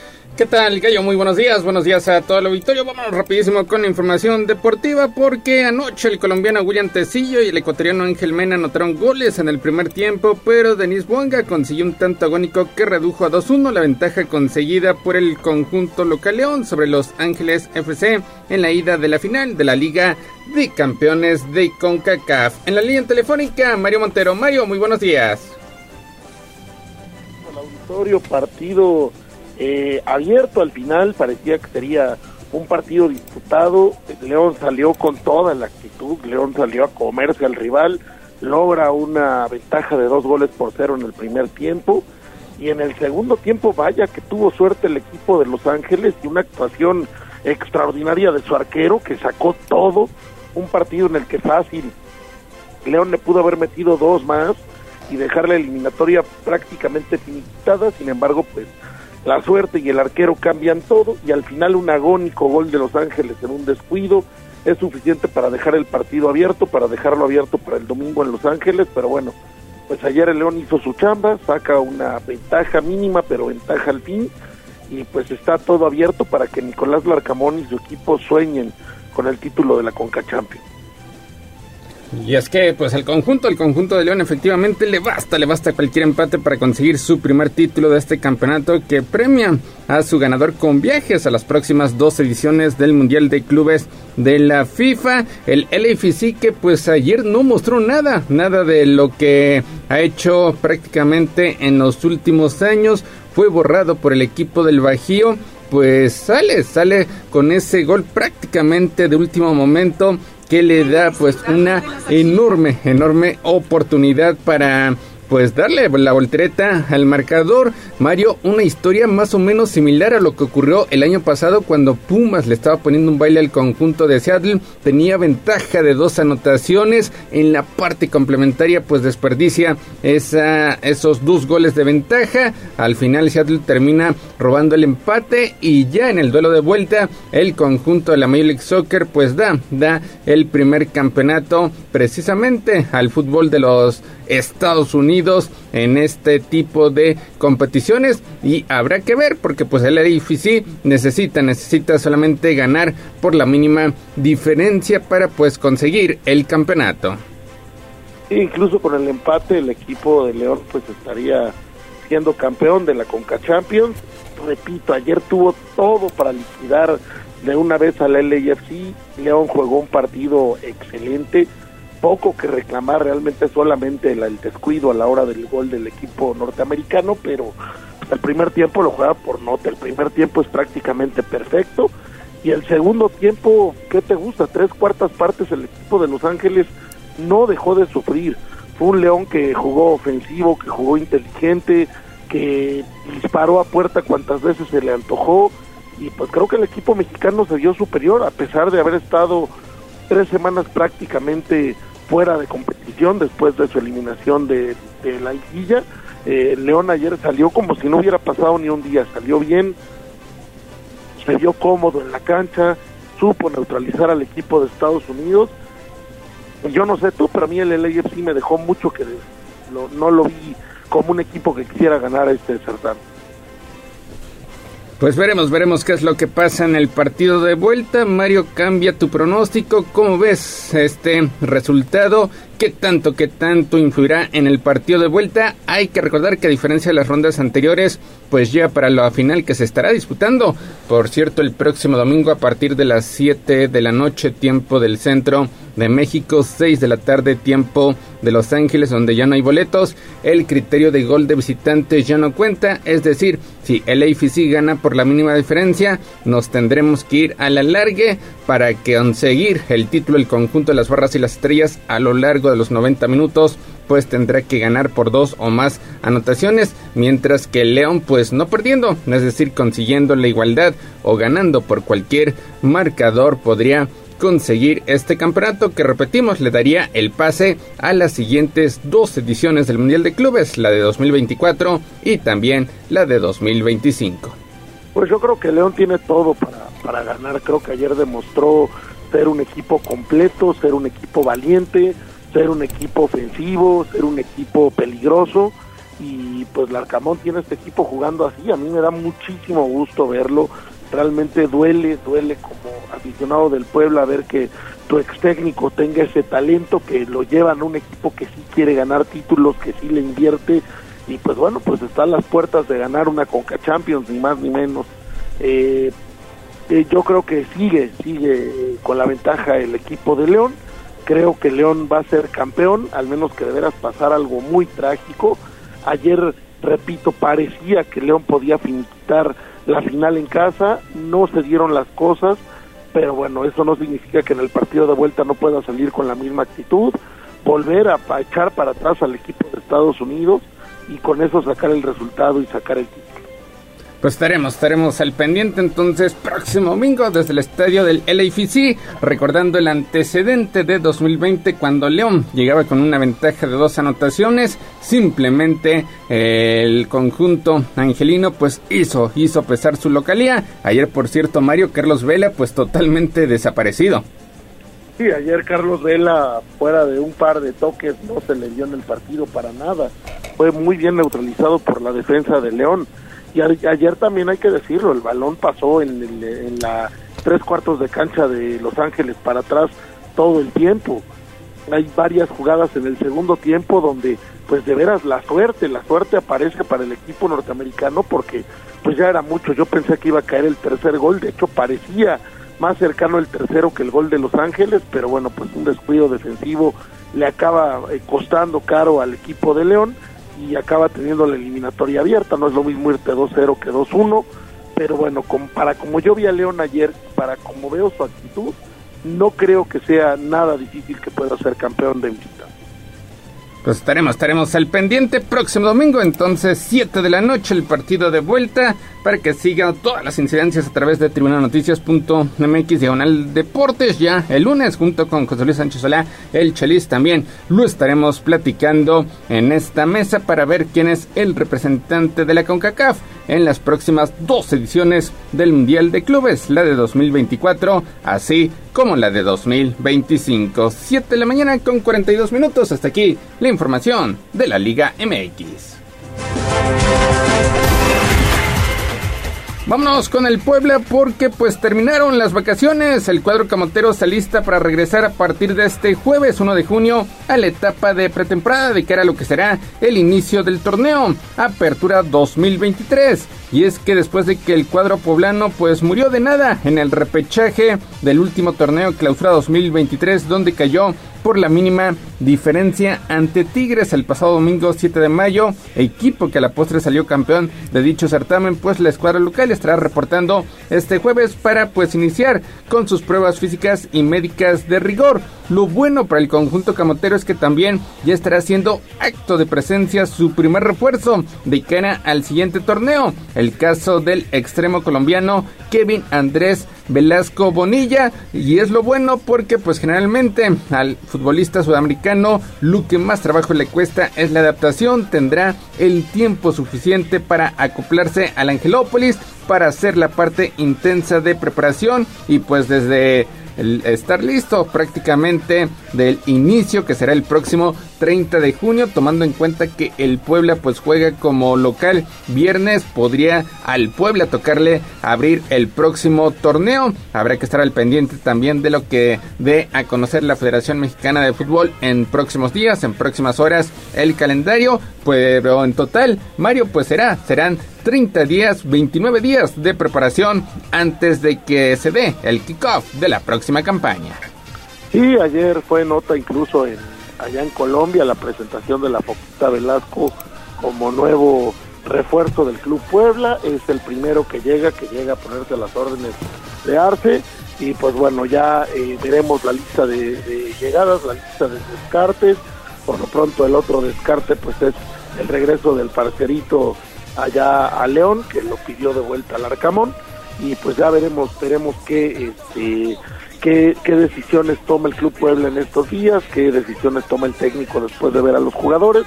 Ayer me parece que nada más fueron pruebas médicas, ¿no? Para, para ver que todo el mundo esté en orden y bueno, pues arrancar la pretemporada ya en estos días. También, también será interesante saber qué es lo que pasa con Anthony Silva, del que se ha hablado bastante, bastante en este receso que no interesa al cuerpo técnico, que la directiva pues le urge, le urge poder negociarlo para obtener algo de ganancia. Hay que dejarlo en claro, él, él mantiene contrato con el club blanqueazul por lo menos hasta diciembre de 2023, así que pues se ve, se ve obligado también a reportar hasta que exista alguna oferta por parte de otro equipo, situación de la cual pues también estaremos sumamente atento. Misma situación vive el atacante Kevin Velasco, también saber qué es lo que pasa con Fernando Aristeguieta, si estará cumpliendo su, eh, su rehabilitación acá en la Angelópolis, lo hará en su natal Venezuela. Son de las dudas que se irán resolviendo conforme pasen las horas. Ya nos estará reportando Omar Fernández, quien tendrá que hacerlo en próximos días con el conjunto de León. Eh, ya se confirmó la salida por parte de Emiliano García, este elemento juvenil que ahora formará parte del conjunto nicaxista. Y así Mario, conforme vayan avanzando los días, pues se irán aclarando, aclarando los rumores sobre salidas y llegadas al conjunto poblano. Sí, la venta de juvenil al Nicaxa, pues inexplicable al ser un jugador de mucha proyección para el Puebla, pero bueno, ya sabemos cuáles son las decisiones que toma la directiva, siempre pensando en el tema económico primero y en las ganancias. Entonces, pues bueno, vamos a ver qué a qué se van ahora eh, en este torneo, a ver cuál es la idea, qué quieren hacer, qué quieren lograr. A mí ayer me dio mucho gusto ver al Arcamón, pero también me dio mucho coraje por lo que eh, el técnico eh, argentino logró en Puebla y por lo que podría haber logrado con un plantel completo, pero bueno, pues ya, ya sabemos que la historia de León y la de Puebla son muy diferentes. En fin, eh, veamos cómo viene la pretemporada, veamos qué decisiones se toman y pues esperar, esperar el arranque del torneo en el próximo mes de julio. Pues también, también se estará dando a conocer en qué estará consistiendo la pretemporada del conjunto poblano, si es que como ha sido costumbre en las últimas ediciones previas a cada inicio de torneo, pues intensifican su labor allá en el estado de Querétaro, tomando en cuenta que pues será una pretemporada diferente a la de otras ediciones, porque pues el torneo prácticamente se adelanta un mes, esto porque más adelante habrá una pausa para que todos los equipos de la Liga MX disputen la League's Cup con clubes de Estados Unidos, donde por cierto, pues a Puebla, a Puebla le tocará visitar la zona norte del vecino país, estará enfrentando a Minnesota y Chicago con la finalidad pues también de hacer algo interesante en este torneo que se estará llevando a cabo, Mario, a finales de julio. Sí, sí, se tomará esta pausa para la famosa League Cup, que es una una copa hecha para llenar estadios en Estados Unidos y llevarse una lana. Al Puebla le toca efectivamente Minnesota y Chicago y bueno, pues ojalá muchos paisanos que andan por allá puedan ir a ver a su pues estaremos, estaremos al pendiente. Ya mañana tendremos seguramente mayor información acerca del conjunto poblano. 7 de la mañana con 48 minutos. Hasta aquí la información del Club Puebla.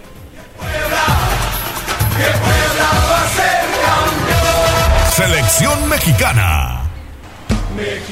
Vámonos con información del conjunto tricolor porque los delanteros Irving Lozano, Raúl Jiménez y Jesús Corona pues serán los grandes ausentes por parte del conjunto mexicano en la Liga de Naciones de CONCACAF y en la próxima edición de la Copa Oro, fue lo que informó ayer miércoles la Dirección de Selecciones Nacionales. Y es que Lozano, quien acaba de conseguir su primer título de liga en Italia con el Napoli, tiene lamentablemente una lesión en la rodilla izquierda que no le permitió terminar la última temporada en la Serie A. Jiménez perdió con el conjunto del Wolverhampton después de la Copa del Mundo de Qatar 2022 y solamente fue convocado para los partidos amistosos ante Guatemala y Camerún que servirán de preparación para el encuentro ante Estados Unidos por las semifinales de Liga de Naciones.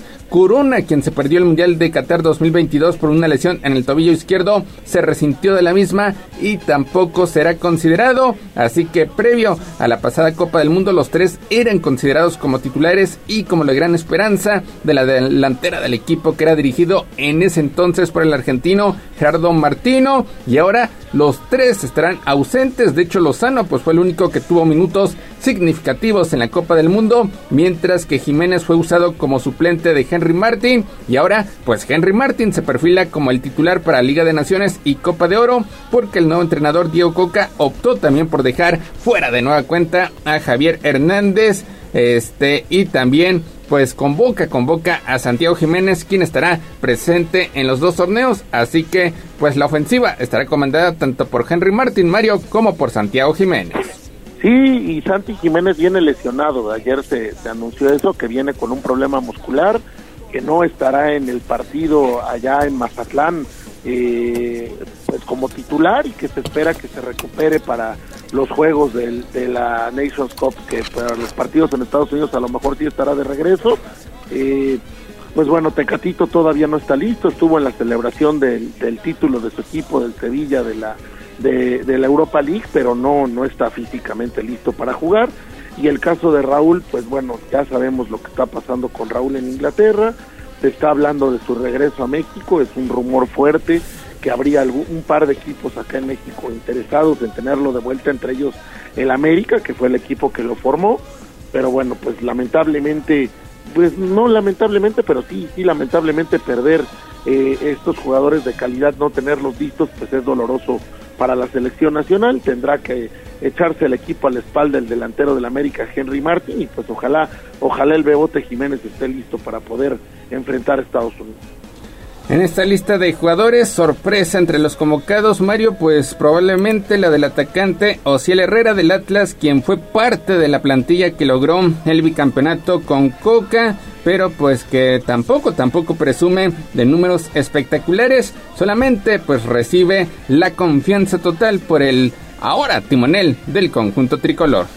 Un jugador conocido del, técnico, eh, consentido, pues recibe la convocatoria, vamos a ver cómo le va. También, también otro jugador que recibe una nueva oportunidad, pero que sí tuvo una estupenda liguilla y que fue parte fundamental para el campeonato del conjunto de Tigres. Sebastián Córdoba marcó seis goles en liguilla, así que pues llega, llega en buena forma, así que se espera, se espera que también contribuya al equipo dirigido por Diego Coca. Bueno, el talento de Córdoba nunca estuvo en cuestión, creo que todos sabemos de lo que es capaz el extremo mexicano. Se hablaba de su salida a Europa pronto, lamentablemente en América cayó en una baja de juego importante, eh, producto también de algunas lesiones que lo mantuvieron alejado del, del campo. Se, se, acabó yendo a Tigres y pues el Tigres tuvo una liguilla espectacular, tuvo un muy buen torneo, eh, logró demostrar otra vez su talento y su calidad y pues es, es muy bueno que sea convocado a la selección y ojalá ojalá ahora sí pueda dar el salto al viejo continente. Entre los porteros, este, pues está Luis Malagón, eh, Guillermo Ochoa, que solamente va a disputar los partidos de Liga de Naciones, ya no será convocado para lo que será la Copa Oro, así que todo estará entre Malagón y Carlos Acevedo para ver quién se queda con el puesto titular. El caso de Rodríguez, de Toño Rodríguez de los Cholos de Tijuana, solamente será convocado para los partidos amistosos, después también formará parte de los 10 elementos que causarán baja así que pues todo, todo parece indicar Mario que Ochoa será titular en el partido importante decisivo ante Estados Unidos del próximo 15 de junio. Y después pues no sé con quién te inclinas si con Acevedo que fue el más goleado en la temporada regular o con Malagón que terminó haciéndose del puesto titular con las Águilas del América y con buenas actuaciones. Bueno, lo de Paco Memo pues a pesar de su veteranía no lo puede sentar es eh, claro que tuvo un año muy bueno en Europa, a pesar de que su equipo no tuvo la mejor actuación.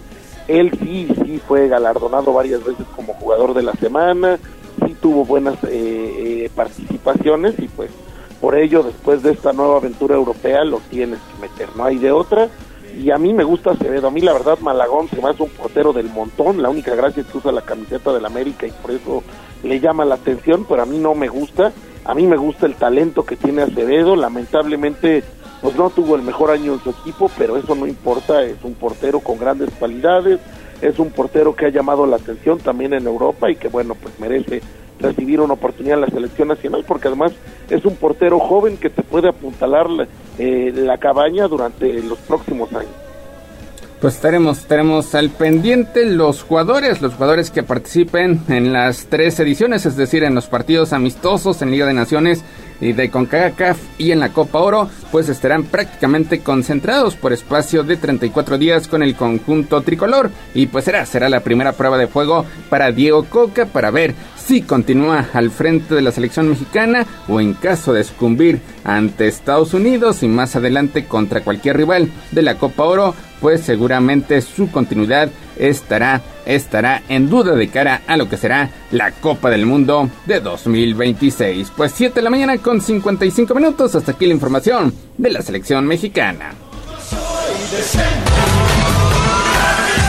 Vámonos con el fútbol internacional porque cinco meses después de convertir el penal que le dio el título a la selección de Argentina en la Copa del Mundo, Gonzalo Montiel volvió a ser el héroe de una tanda por un centro al definir ayer miércoles para que Sevilla se coronara por séptima ocasión en la Europa League con un triunfo sobre la Roma de José Mourinho. Y es que el tiro de Montiel Mario sentenció la victoria por 4-1 para el conjunto español desde los 11 pasos. Engañó al arquero Rui Patricio, quien se venció al otro costado en un tiro que se ejecutó dos veces. El partido había concluido con un empate a una anotación, pero en tanda de penales, eh, Mourinho por primera ocasión pierde una final.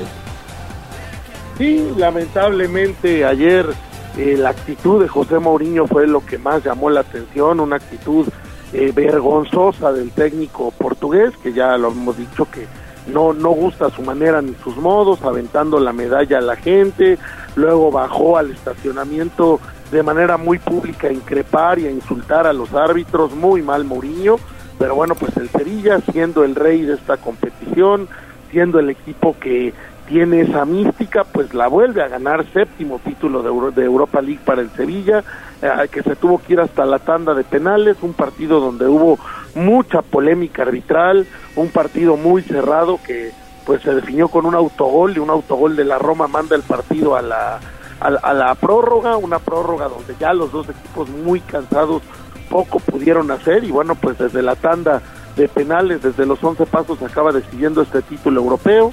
Y un Sevilla pues que me dio mucho gusto eh, ver ver levantar una copa en un año tan difícil, en un año en el que en España le fue muy mal, que tuvo tres cambios de técnico, en el que por momentos estuvo en zona de descenso, bueno, pues el equipo hispalense demuestra que es el rey de la Europa League.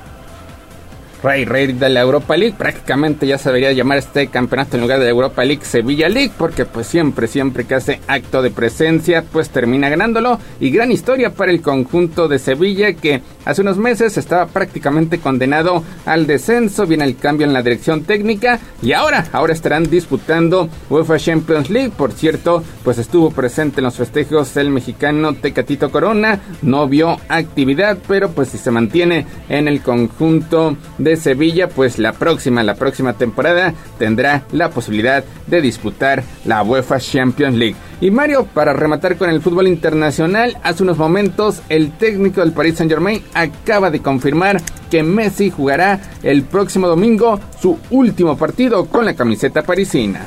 Sí, lo que era ya un secreto a voces se acaba de confirmar. Lionel Messi no va a renovar el último año que tiene de contrato opcional con el Paris Saint Germain se va a ir, eso ya, ya se había hablado desde hace varios meses, que pues su decisión era no quedarse en Francia, hay por ahí varias ofertas, varias ofertas importantes, se habla en principio de una oferta de Arabia Saudita que le estaría rompiendo el récord de, de contrato para un deportista en la historia, donde le estarían dando más de 1.200 millones de euros por dos años, lo cual suena como una cantidad incluso descabellada y que además a su padre y a su hermano, que son sus representantes, les darían la comisión más alta por la firma de un jugador en la historia del deporte. Entonces, pues, se habla de muchísimo dinero ahí, se habla de otra oferta muy grande del, Inter de Miami, del equipo de David Beckham en la MLS, donde también pues estarían cubriendo a Messi y a su familia de oro donde también le estarían dando prácticamente las llaves del equipo, donde el compromiso sería armarle una, un, grupo importante, un grupo de jugadores talentosos para que lo acompañen y donde pues también se convertiría en el jugador, sin hablar de cifras, en el jugador mejor pagado de la historia del MLS. Y la otra eh, idea o la otra, la otra oferta que no ha llegado todavía por temas económicos y por temas administrativos es la del regreso al Barcelona, que se dice que eso es lo que Messi preferiría, lo que él quisiera es regresar al Barcelona, pero que pues lamentablemente hasta este momento la liga por los problemas económicos que pasa el club catalán no ha autorizado todavía un plan económico que permita que Messi regrese, entonces pues eh, no ha recibido una oferta formal del Barcelona, llegar a esta obviamente sería mucho menor, no, no podría, no habría forma de competir con lo que le están ofreciendo en Arabia o en Estados Unidos. Por ahí también se hablaba de la posibilidad de, de un viaje, un viaje extraño que hizo el presidente del Barcelona, Joan Laporta, a Arabia Saudita, donde estaría tratando de convencer a los saudis de asociarse con el Barcelona en la compra de Messi, de eh, cederlo eh, como préstamo un año o dos. No sabemos qué va a pasar en este momento, pero bueno, la única realidad ya segura es que el domingo Messi vestirá por última vez la camisa del Paris Saint-Germain.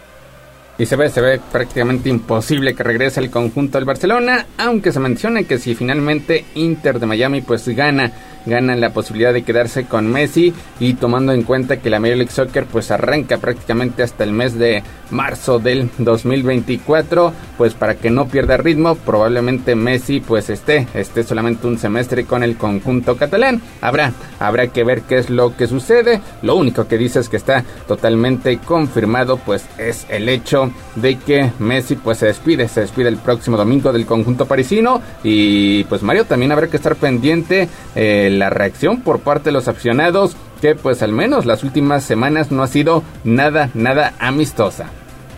Sí, la verdad es que ya el enfrentamiento de Messi con la afición del París ya es abierto, hay mucha decepción porque pues no logró ganar la Champions en sus dos años en París, sí logró dos veces el título de la liga, pero pues es que ese ya es prácticamente propiedad del PSG porque no hay otro equipo que le pueda competir económicamente.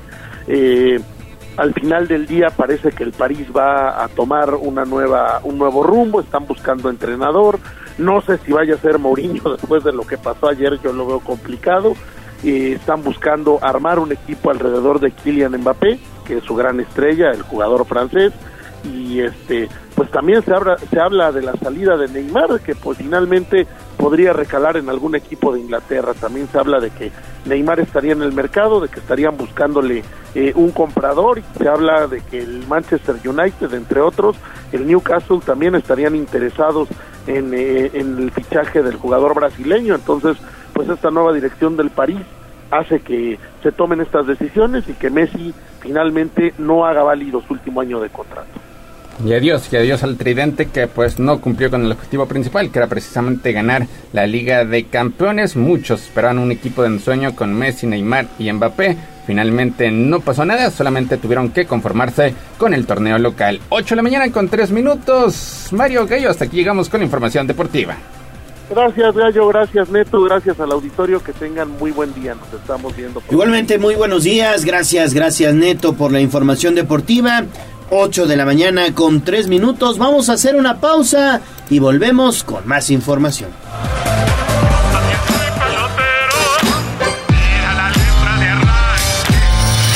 soy pelotero. Nos ganó el tiempo. Hasta aquí, Deportes. Pero recuerden que todos los días tenemos una cita en Tribuna Matutina. Continuamos con El Gallo y la voz de los poblanos. Somos la magnífica y estamos en Puebla. En el 95.5 FM y 1250 M. Atlisco de las Flores. 99.9 FM. Y en Zacatlán de las Manzanas. 88.3 FM. La magnífica. La patrona de la radio. Seguimos con el gallo de la radio. Sitio web tribunanoticias.mx. Tribuna Matutina, en resumen con la voz de los poblanos.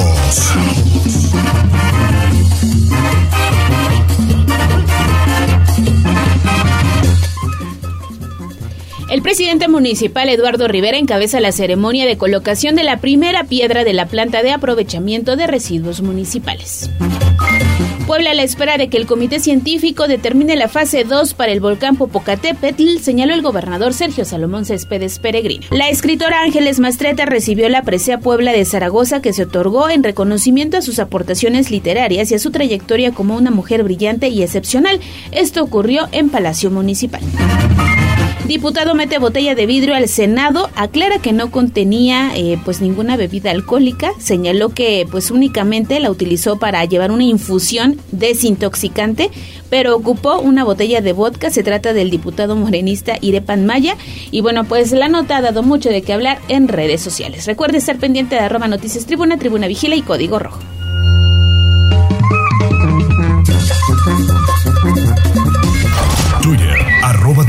¿Por dónde sí y por dónde no? 8 de la mañana con 8 minutos. David Becerra, platícanos dónde andas. Estás por Analco. Así es, Gallo, justamente en la zona de Analco nos encontramos y es que como ya se había anunciado en días previos, Gallo, hoy se comienzan con las obras de rehabilitación en este parque donde hay mobiliario para hacer deporte y también juegos infantiles. Habían adelantado, Gallo, justamente la autoridad municipal que con una inversión de 10 millones de pesos aproximadamente, pues se daría mantenimiento para dejar un espacio digno para todos los poblanos que en esta zona se pues eh, dan lugar, dan, dan cita para hacer ejercicio o pasar un tiempo de esparcimiento. Y en efecto, Gallo, ya estuvimos preguntando, ayer todavía estaba el parque, digamos, sin eh, ser tocado aún, pero hoy ya se encuentra mallado en su pues perímetro con una reja o con una malla de alguna manera color naranja que indica que las obras comenzarán en breve. Así como en el piso de este parque también hay marcas de cal que indican las modificaciones que se le harán al suelo, eh, se pintarán también los mobiliarios, los juegos y se estarían retirando también los que estén muy dañados, por lo que hoy ya comienzan estas obras y se espera que continúen hasta el próximo 28 de agosto, cuando se estarían ya terminando y entregando el parque completamente terminado. Así las cosas en el barrio de Analco, en este parque, Gallo, que pues digamos las obras comenzarán desde este parque a un ladito de Analco hasta el puente de Bubas. Toda esta zona es la que será intervenida y pues ya será todo este eh, tiempo desde hoy, primero de agosto, primero de junio, perdón, Gallo, hasta el próximo 28 de agosto. Así las cosas, Gallo, la información. ¿Del parque en donde se colocan eh, los artesanos será, será intervenida o ahí no, no habrá nada? En la parte donde se encuentran, digamos, los artesanos, que es la plazuela, por así decirlo, ahí no se encuentra ninguna eh, modificación o alguna cosa que indique que se hagan eh, pues estas modificaciones. Solamente es en el parque que se encuentra a un lado con el mobiliario de deporte y los juegos infantiles, que es de hecho un área verde, Gallo. Exactamente, la zona que está pegadita donde está la cancha de, de cachibol. Exactamente, y será todo este desde ahí hasta el puente de Bubas lo que será intervenido, incluso modificando los camellones también, porque pues se encuentran ya muy cuarteados, tienen que dignificar esta zona y así fue como se anunció en un principio. Pues veremos, veremos cómo avanzan las obras, porque recuerden que ahí cada fin de semana hay tianguis. Sí, y vaya que lo necesitan, ¿eh? Hace mucho era un lugar en donde pues las familias disfrutaban, ¿no? De los juegos, de hacer las compras. Hoy ya optas a lo mejor por irte a otro sitio, pero es importante mantenerlo en buen estado. Hay muchos restaurantes incluso por ese, ese lugar, así que esperamos que luzca de 10. Sí, sobre todo por la zona de los barrios fundacionales de Puebla. Es bonito, es bonito toda esa zona. Hay mucha mucho turismo mucha, mucho turismo extranjero también. Pero como que perdió, ¿no? En algún momento. Pero qué bueno, qué bueno que lo estén interviniendo todo, toda esa zona. Gracias, gracias David. Regresamos contigo más adelante. Seguimos patrullando, Gallo. 811, Bolsa de Trabajo. Instagram, Tribuna Noticias. A mover las manos, que del cielo no caen los billetes. En Puebla sí hay chamba. Bolsa de trabajo. Tribuna matutina.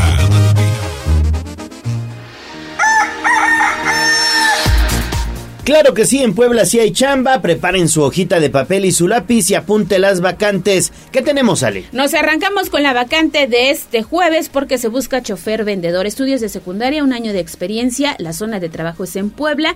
Manejo de unidad asignada, venta de producto a bordo, carga y descarga. También revisión de la unidad y eh, venta de campo son las principales funciones de este trabajo que se oferta a través del Servicio Nacional de Empleo. El salario mensual son 10 mil pesos pero también se busca lecturista y repartidor de facturas.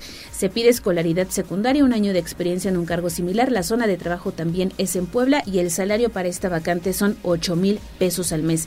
Si ustedes están interesados, pueden acudir a las oficinas del Servicio Nacional de Empleo. Se ubican en el callejón de la 10 Norte 806 en el barrio del Alto, pero si les queda un poquito lejos, tienen a su alcance el Centro Integral de Servicios ubicado en la zona de Angelópolis. El número de contacto, anótelo, es el 232-5513 y atienden de 9 de la mañana a 6 de la tarde. Y ojo porque este 2 de junio, es decir, mañana viernes, habrá un reclutamiento masivo. En total son 80 plazas para trabajar como montacarguistas. Se solicitan estudios de primaria, 6 meses de experiencia y la zona de trabajo es en Cuautlancingo. El salario que se ofrece son 7.451 pesos con 67 centavos al mes. Se buscan hombres y mujeres de 18 a 50 años. Hay que llevar todos los documentos a partir de las 9 de la mañana al Servicio Nacional de Empleo y en la zona de eh, San Francisco para poder participar por estas 80 vacantes. Fíjate, pues ahí está entonces, son 80 vacantes. 80 plazas disponibles mañana 2 de junio en el Servicio Nacional de Empleo, Callejón de la 10 Norte, 806, Barrio del Alto. Oigan, y si eres artista, fíjense ustedes, eres artista y buscas equipar tu negocio, esto, esto te interesa. La Secretaría del Trabajo y el Servicio Nacional de Empleo tienen para ti el programa Equip Arte, así se llama, Equip Arte, con el que podrán obtener equipo, dispositivos tecnológicos, maquinaria, mobiliario o herramienta, hasta por 90 mil pesos en especie.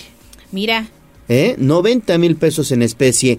¿Quiénes pueden ingresar a este programa de Equiparte?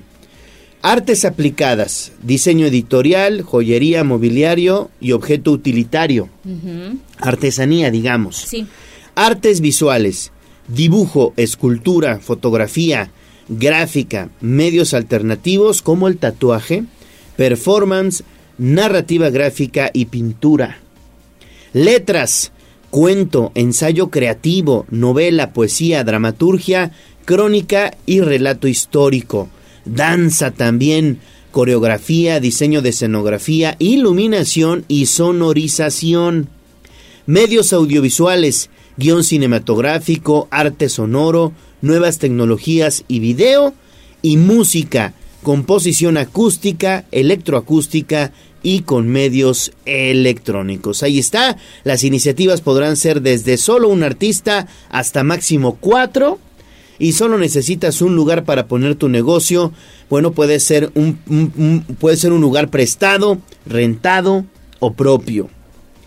Así que bueno, pueden consultar la convocatoria en st.puebla.gov.mx. st.puebla.gov.mx. El programa se llama Equiparte. La presente convocatoria estará vig- vigente hasta el día 30 de junio. 30 de junio o hasta agotar la suficiencia presupuestaria. Pues ahí está, miren nada más, 90 mil pesos en especie para los artistas. Así es, pero hay que hay que hacer, digamos, todo el proceso. Está la convocatoria, hay que llenar un formato de trabajo artístico, porque sí es necesario comprobar, ¿no? Que te dedicas a esto que nos acaba de comentar el gallo, hacer la solicitud de registro y pues ya acceder al, al programa, que está muy interesante. Hay que invitar al secretario, Gabriel Biestro, para que nos explique un poquito más, ¿no? Sí, y la sí, gente sí, que sí. esté interesada en autoemplearse, generar obviamente pues más empleo, pues está, está padre la iniciativa. El próximo lunes lo vamos a tener por acá para que nos explique de qué se trata. Exactamente, y ¿No? usted tenga todas las herramientas y tiene hasta el 31 de este mes. Perfecto. Pues eh, ahí está entonces Equiparte. Son las 8.17, pausa, regresamos con más. las manos, que del cielo no caen los billetes. El trabajo es la suerte. En Puebla sí hay chamba. Secretaría del Trabajo del Gobierno del Estado de Puebla. Vamos a un corte comercial y regresamos en menos de lo que canta un gallo. Esta es la magnífica, la patrona de la radio.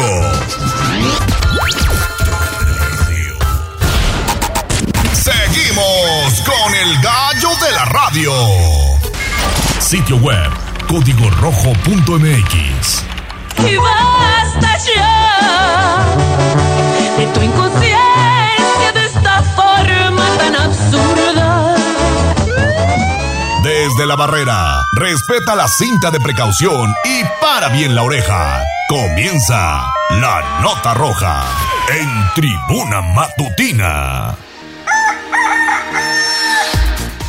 8.20 de la mañana, Daniel Jacome, es un gusto saludarte, muy buenos días. Desafortunadamente hallaron sin vida a la menor Dana Michelle y tú tienes detalles. Es correcto, Gallo, ¿qué tal? Te saludo con gusto, al igual que el auditorio de Puebla, Atlixco y municipios de la Mixteca. Lamentablemente, la menor Dana Michelle, de 17 años de edad, quien contaba con reporte de desaparición en el municipio de Santa Rita Tlahuapan, fue hallada sin vida en la región de Izúcar de Matamoros. De acuerdo con la ficha de búsqueda difundida por la Fiscalía General del Estado, la adolescente fue vista por última vez cuando salió de su trabajo ubicado en Tlahuapan. Sin embargo, desde entonces, su familia perdió contacto con ella. Por lo anterior, la institución de Procuración de Justicia realizó diversos actos de investigación en coordinación con elementos de la Policía Municipal de Izúcar, lo que permitió el hallazgo de la mujer, quien se encontraba sin signos vitales y al interior de una barranca conocida como La Cantera en el referido municipio. Cabe destacar que se difundió la versión de la captura de la pareja sentimental de la Oxisa, quien también sería menor de edad por su posible responsabilidad en el delito de feminicidio. Por su parte, la Corporación Municipal de Seguridad Pública de Tlahuapan le está brindando apoyo a los deudos a fin de que puedan proceder legalmente contra el feminicida. La información, Gallo. Seguimos, Daniel. Eso por una parte, Daniel, pero hay más. Un vehículo se fue a una barranca allá en Coxcatlán y desafortunadamente hubo personas que perdieron la vida. Es correcto, Ale, ¿qué tal? Te saludo con gusto. Efectivamente, sin vida resultaron tres hombres quienes viajaban al interior de un vehículo de la marca Chevrolet tipo Spark, el cual cayó al interior de una barranca al costado de la carretera estatal Coxcatlán-Soquitlán. El trágico accidente se registró en la citada vialidad a la altura de la comunidad de Pala, donde el conductor perdió el control de la unidad y esta cayó dentro del barranco de más de 200 metros de profundidad. Por lo anterior, al lugar se trasladaron eh, rescatistas de protección civil de Coxcatlán, personal de bomberos de Ajalpan y elementos de la Cruz Roja de Tehuacán, quienes tras varias horas de intensa labor lograron rescatar los cuerpos sin vida de Alberto, Ociel Alfredo y Juan Nicolás, los tres provenientes de San Sebastián Sinacatepec. Los restos fueron ingresados al anfiteatro donde se espera que los familiares los reclamen. El reporte, Ale. Perfecto, Daniel, y seguimos contigo, por favor, porque desafortunadamente se registró el homicidio de un hombre allá en Izúcar de Matamoros.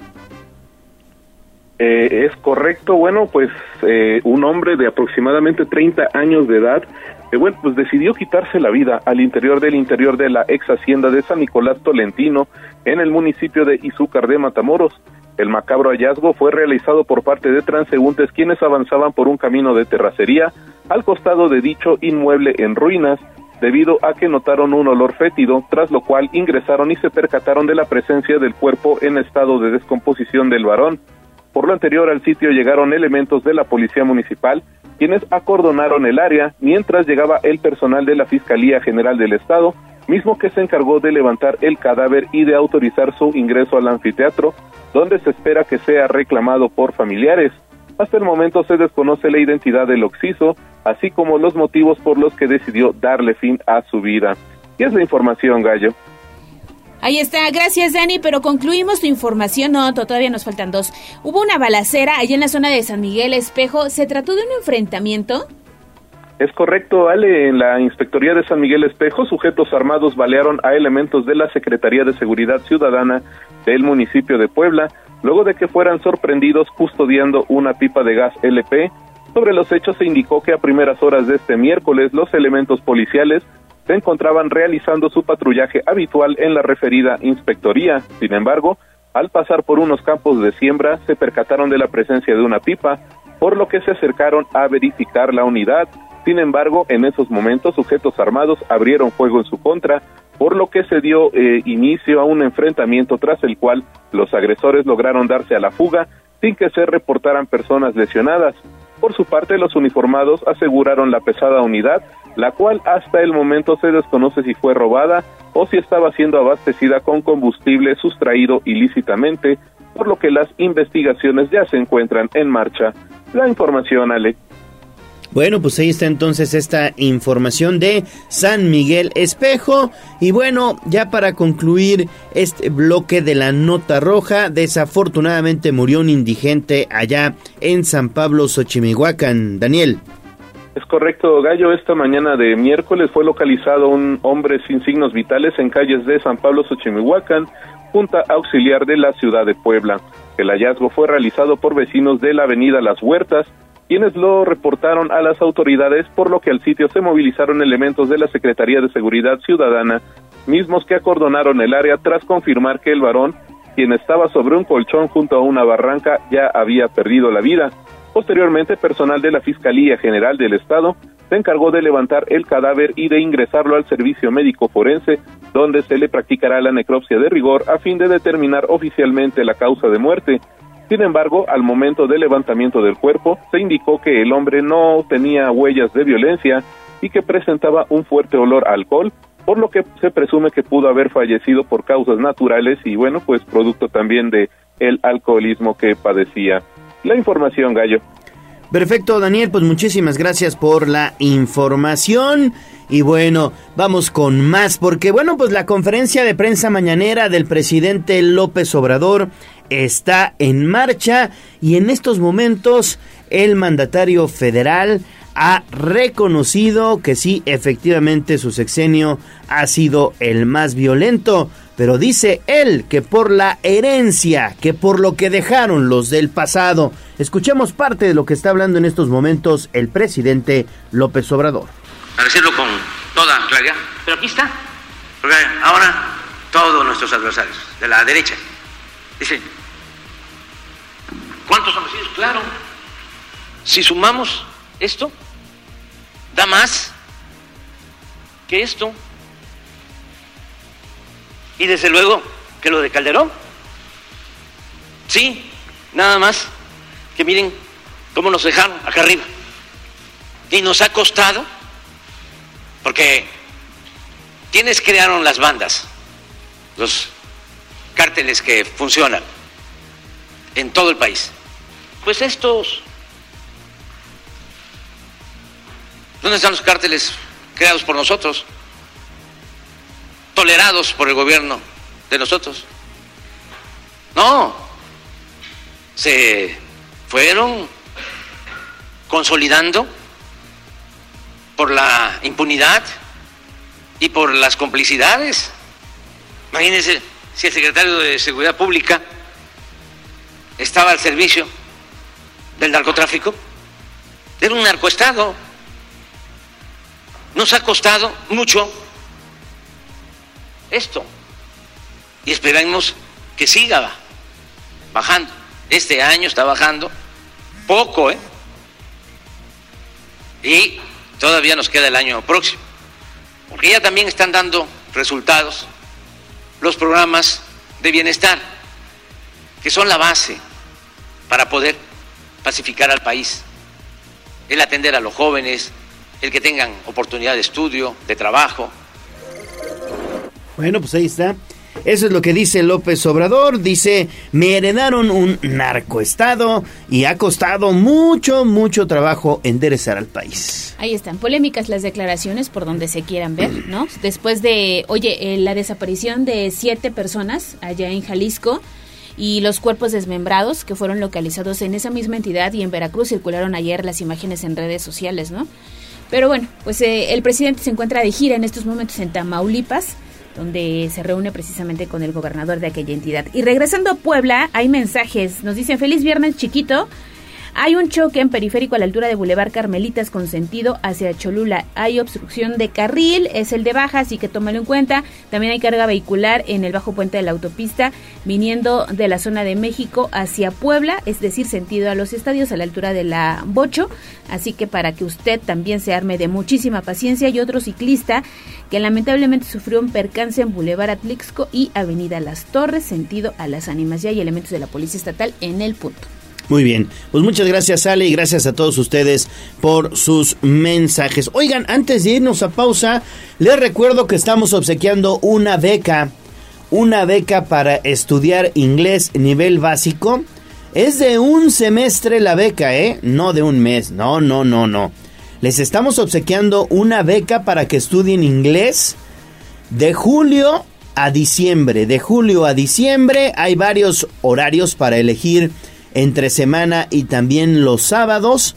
Y la fecha límite de inscripción es a fin de mes, el 30 de junio es la fecha límite de inscripción en esta beca para estudiar inglés. Bueno, pues únicamente pónganse en contacto con nosotros al 222 242 1312 o al 2223 90 38 10 y díganos cuáles son los sobrenombres de los conductores de Tribuna Matutina de Ale Bautista, que es la y Leonardo Torija, que es él.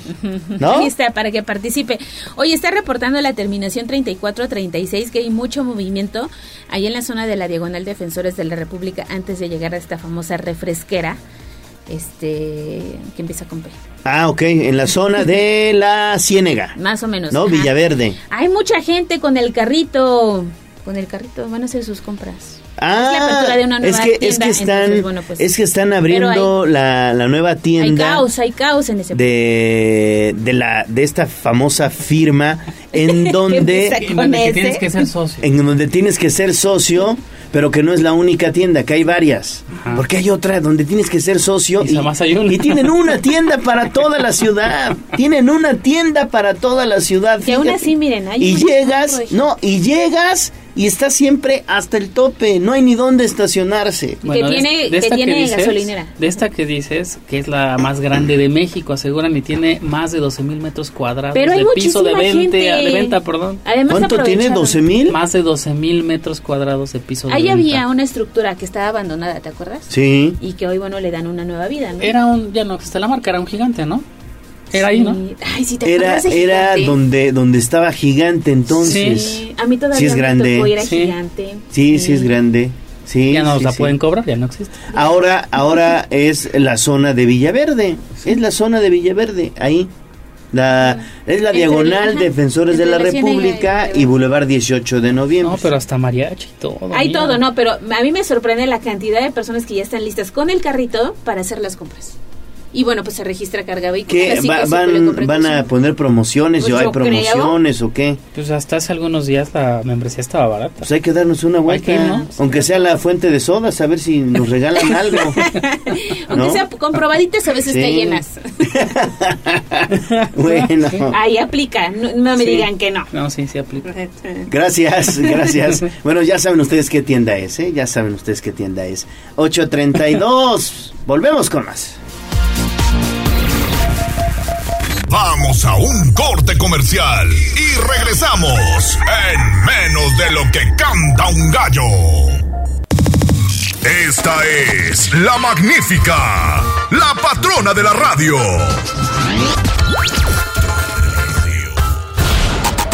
Seguimos con el gallo de la radio. Instagram, Tribuna Noticias.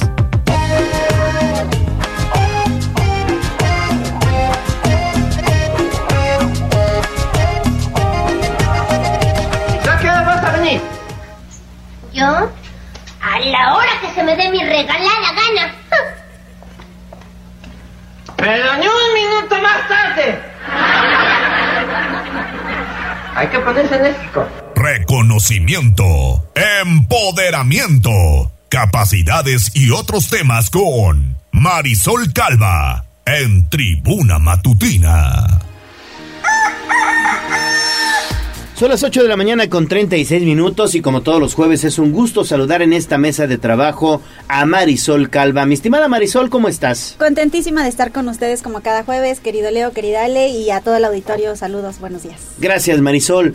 Oiga, pues vamos a entrarle al tema. Eh, recordemos que esta semana, al principio de esta semana, eh, hay una imagen que fue viral, es decir, que se, se difundió muchísimo por las redes sociales en torno a cómo un hombre saliendo de una carnicería toma un perrito y lo avienta al caso que tenía aceite hirviendo. Una situación lamentable. Inmediatamente las autoridades del Estado de México se pusieron las pilas, se movieron, localizaron a, a, este, a este hombre violento y hoy por hoy está enfrentando ya un proceso judicial. Pero es una situación que nos llama mucho la atención por el fenómeno mediático que significó en torno a el asesinato de este perrito. Decíamos que por qué tiene eh, mucho más impacto la muerte de un perrito que no es menor y menos de esa de esa naturaleza tan violenta que el impacto que tienen por ejemplo los feminicidios Marisol. Que hoy los feminicidios desafortunadamente y desgraciadamente están a la orden del día. Hay reportes de feminicidios que son 10 diarios. Así es así es querido Leo. Mira es un fenómeno eh, bastante preocupante el nivel de normalización de la violencia que ya tenemos en la sociedad por parte de los perpetradores de violencia y por parte de la sociedad en general. Este fenómeno de, de los feminicidios no es algo nuevo, recordemos que se viene dando pues desde hace muchos años, pero concretamente ya se le llama feminicidio a partir de lo que ocurre en Ciudad Juárez con las muertas de Juárez, con todas estas mujeres que comenzaron a tener un tipo de muerte distinta a, a un homicidio, ¿no? O sea, no era porque las mataran porque las asaltaran o porque les robaran, sino porque concretamente había violencia sexual, había algún tipo de abuso sexual sobre, sobre ellas. A partir de ahí, eh, diferentes organismos internacionales eh, hacen un llamamiento al Estado mexicano a que empiece a tipificar de una manera distinta esas muertes violentas de mujeres porque tenían componentes de género.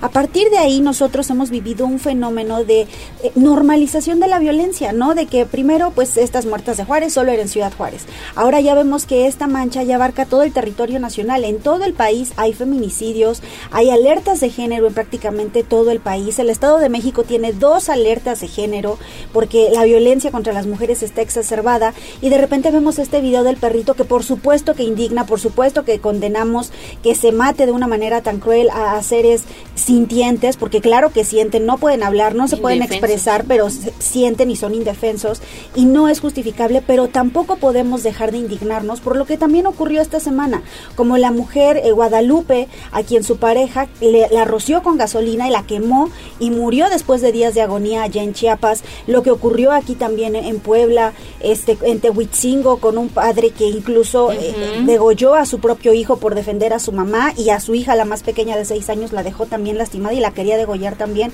O sea, no podemos dejar de indignarnos por esas situaciones. El hecho de que sean mujeres, el hecho de que hay un movimiento que está impulsando la lucha por la justicia, por los derechos, como el movimiento feminista, no quiere decir que las mujeres ya estamos completamente superando la violencia y nos va a ir muy bien y ya somos poderosas. La verdad es que si estamos saliendo a tomar las calles y con un movimiento tan fuerte, es porque la violencia está creciendo tanto contra las mujeres y pareciera que no hay acciones efectivas por parte ni del Estado ni de la sociedad.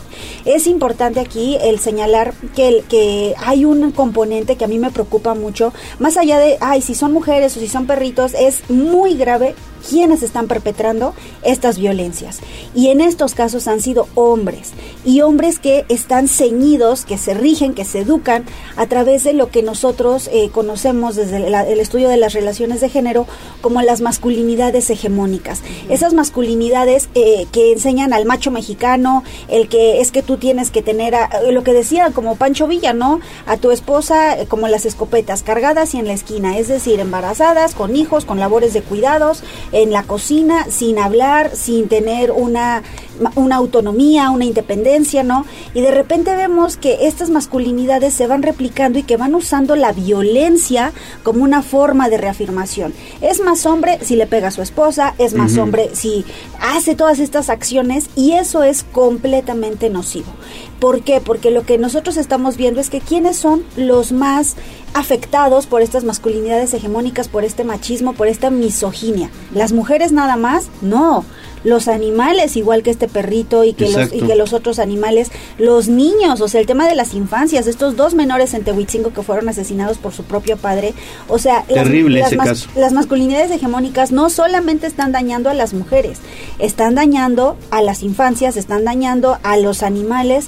Es muy importante empezar a cuestionar como sociedad qué vamos a hacer. Esas generaciones de adultos, de hombres agresivos, eh, violentadores, feminicidas, eh, que, que matan a un ser sintiente como un perrito y lo avientan a un caldazo de carnitas como con aceite hirviendo, como si fuera a aventar, no sé, una cáscara de plátano a la calle, esas masculinidades hegemónicas le están haciendo mucho daño al país y le están haciendo mucho daño a las mujeres porque esas masculinidades, esos hombres, son los responsables de los 11 feminicidios diarios en el país, porque las mujeres no las están matando mujeres por, por un tema de feminicidio, las están matando hombres. Entonces aquí el decir, a ver, ¿qué vamos a hacer? Esas generaciones que ya crecieron, se tiene que trabajar con ellas para deconstruirlas, para empezar a cambiar el chip de toda esta forma en la que fueron educadas, para desprogramar. Claro. Pero, ¿qué hacemos con las generaciones que vienen?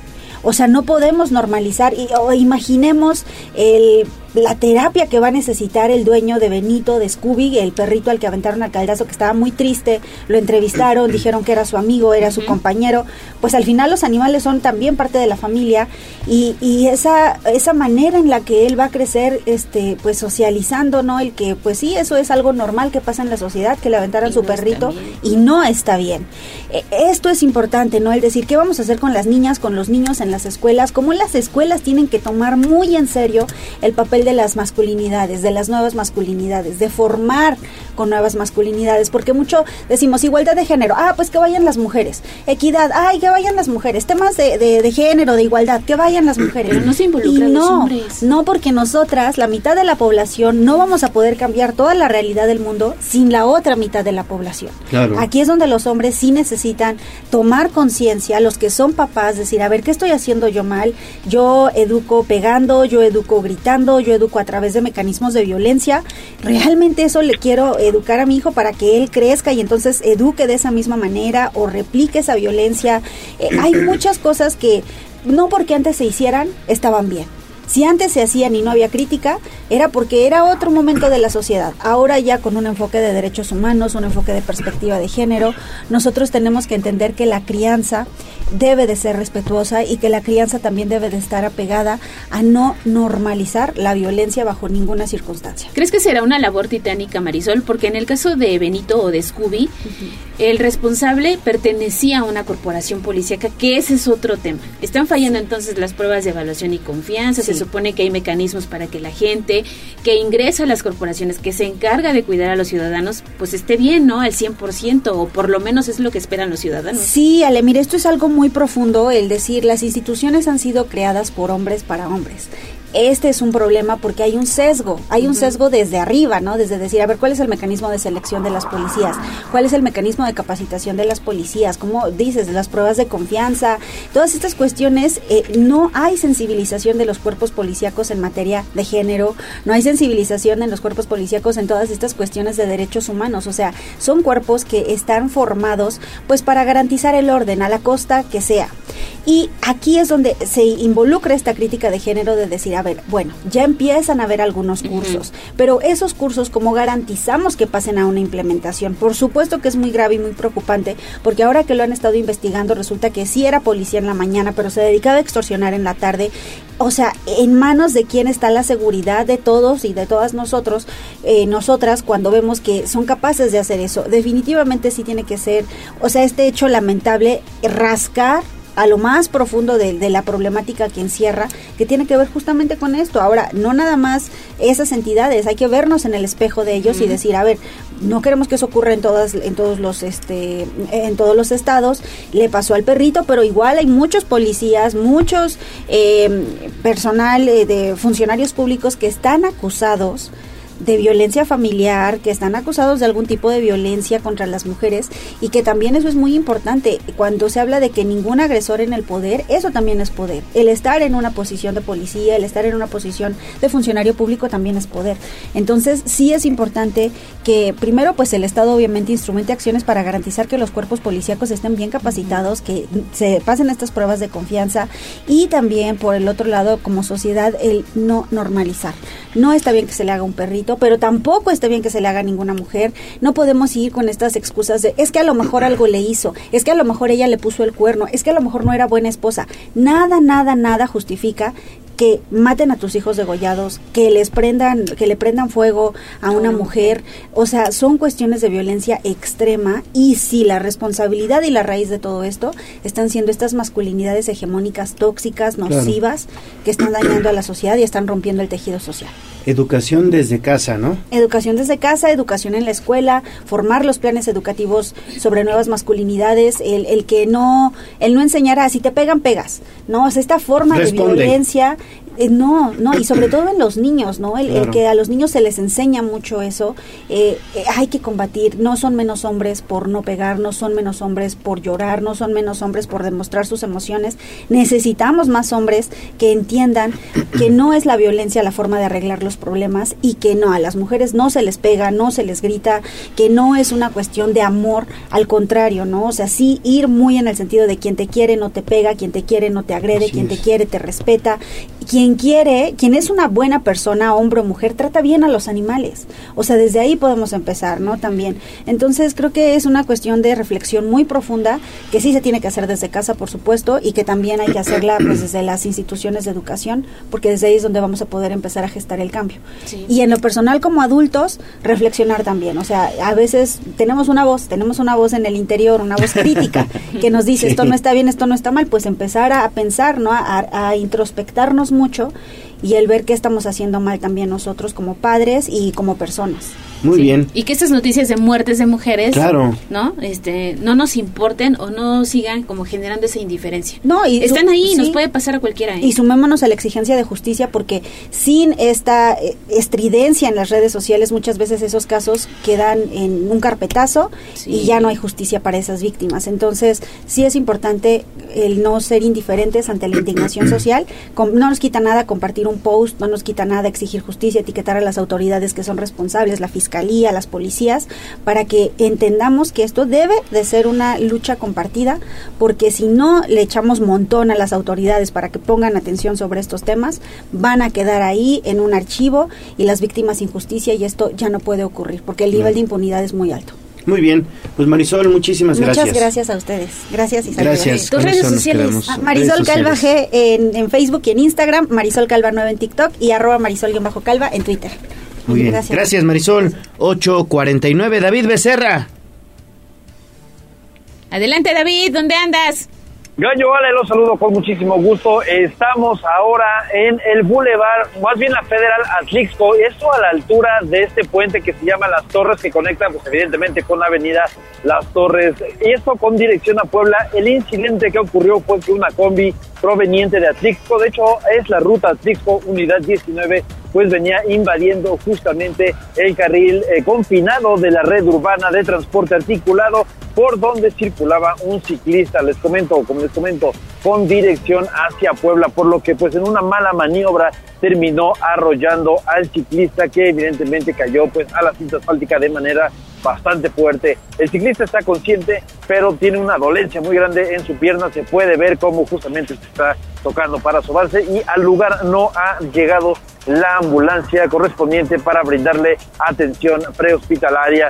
Lo que sí es que Gallo Ale, la zona está siendo abanderada por elementos de la policía estatal que ya se han dedicado pues evidentemente a hacer las entrevistas a los involucrados, también al chofer de la combi que pues en estos momentos se encuentra justamente dentro de su unidad y pues evidentemente no va a poder eh, irse porque ya está de alguna manera aquí con la policía eh, estatal y también agentes de la policía municipal.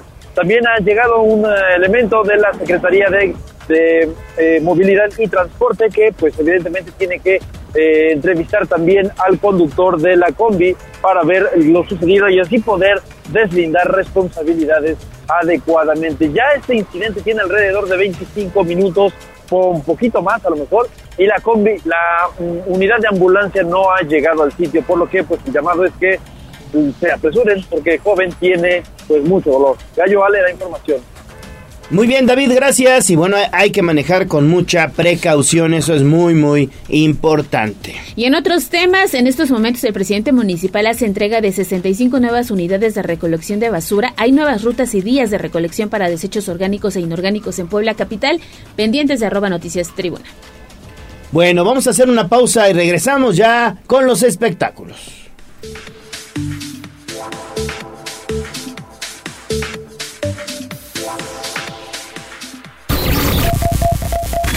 Un corte comercial y regresamos en menos de lo que canta un gallo. Esta es la magnífica, la patrona de la radio.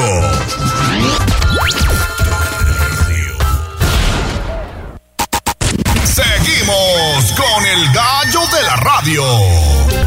Instagram, Tribuna Noticias.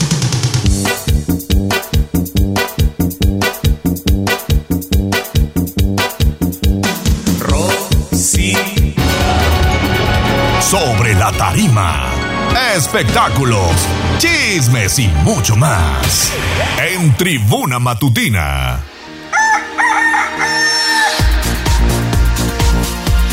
Pedro Jiménez. Hola. ¿Cómo estás? Buen día. Respira, amigo, respira. Ay, es que nos están poniendo de fondo A ver, escuchemos. la nueva versión. La nueva versión. Esa es la canción de La Peso colaboración, Pluma, ¿no? colaboración de Peso Sigo aquí, ando varias noches sin dormir. Estoy pedo, no te voy a mentir. Le hablé a otra morrita al deducir que te perdí y ya no hay más.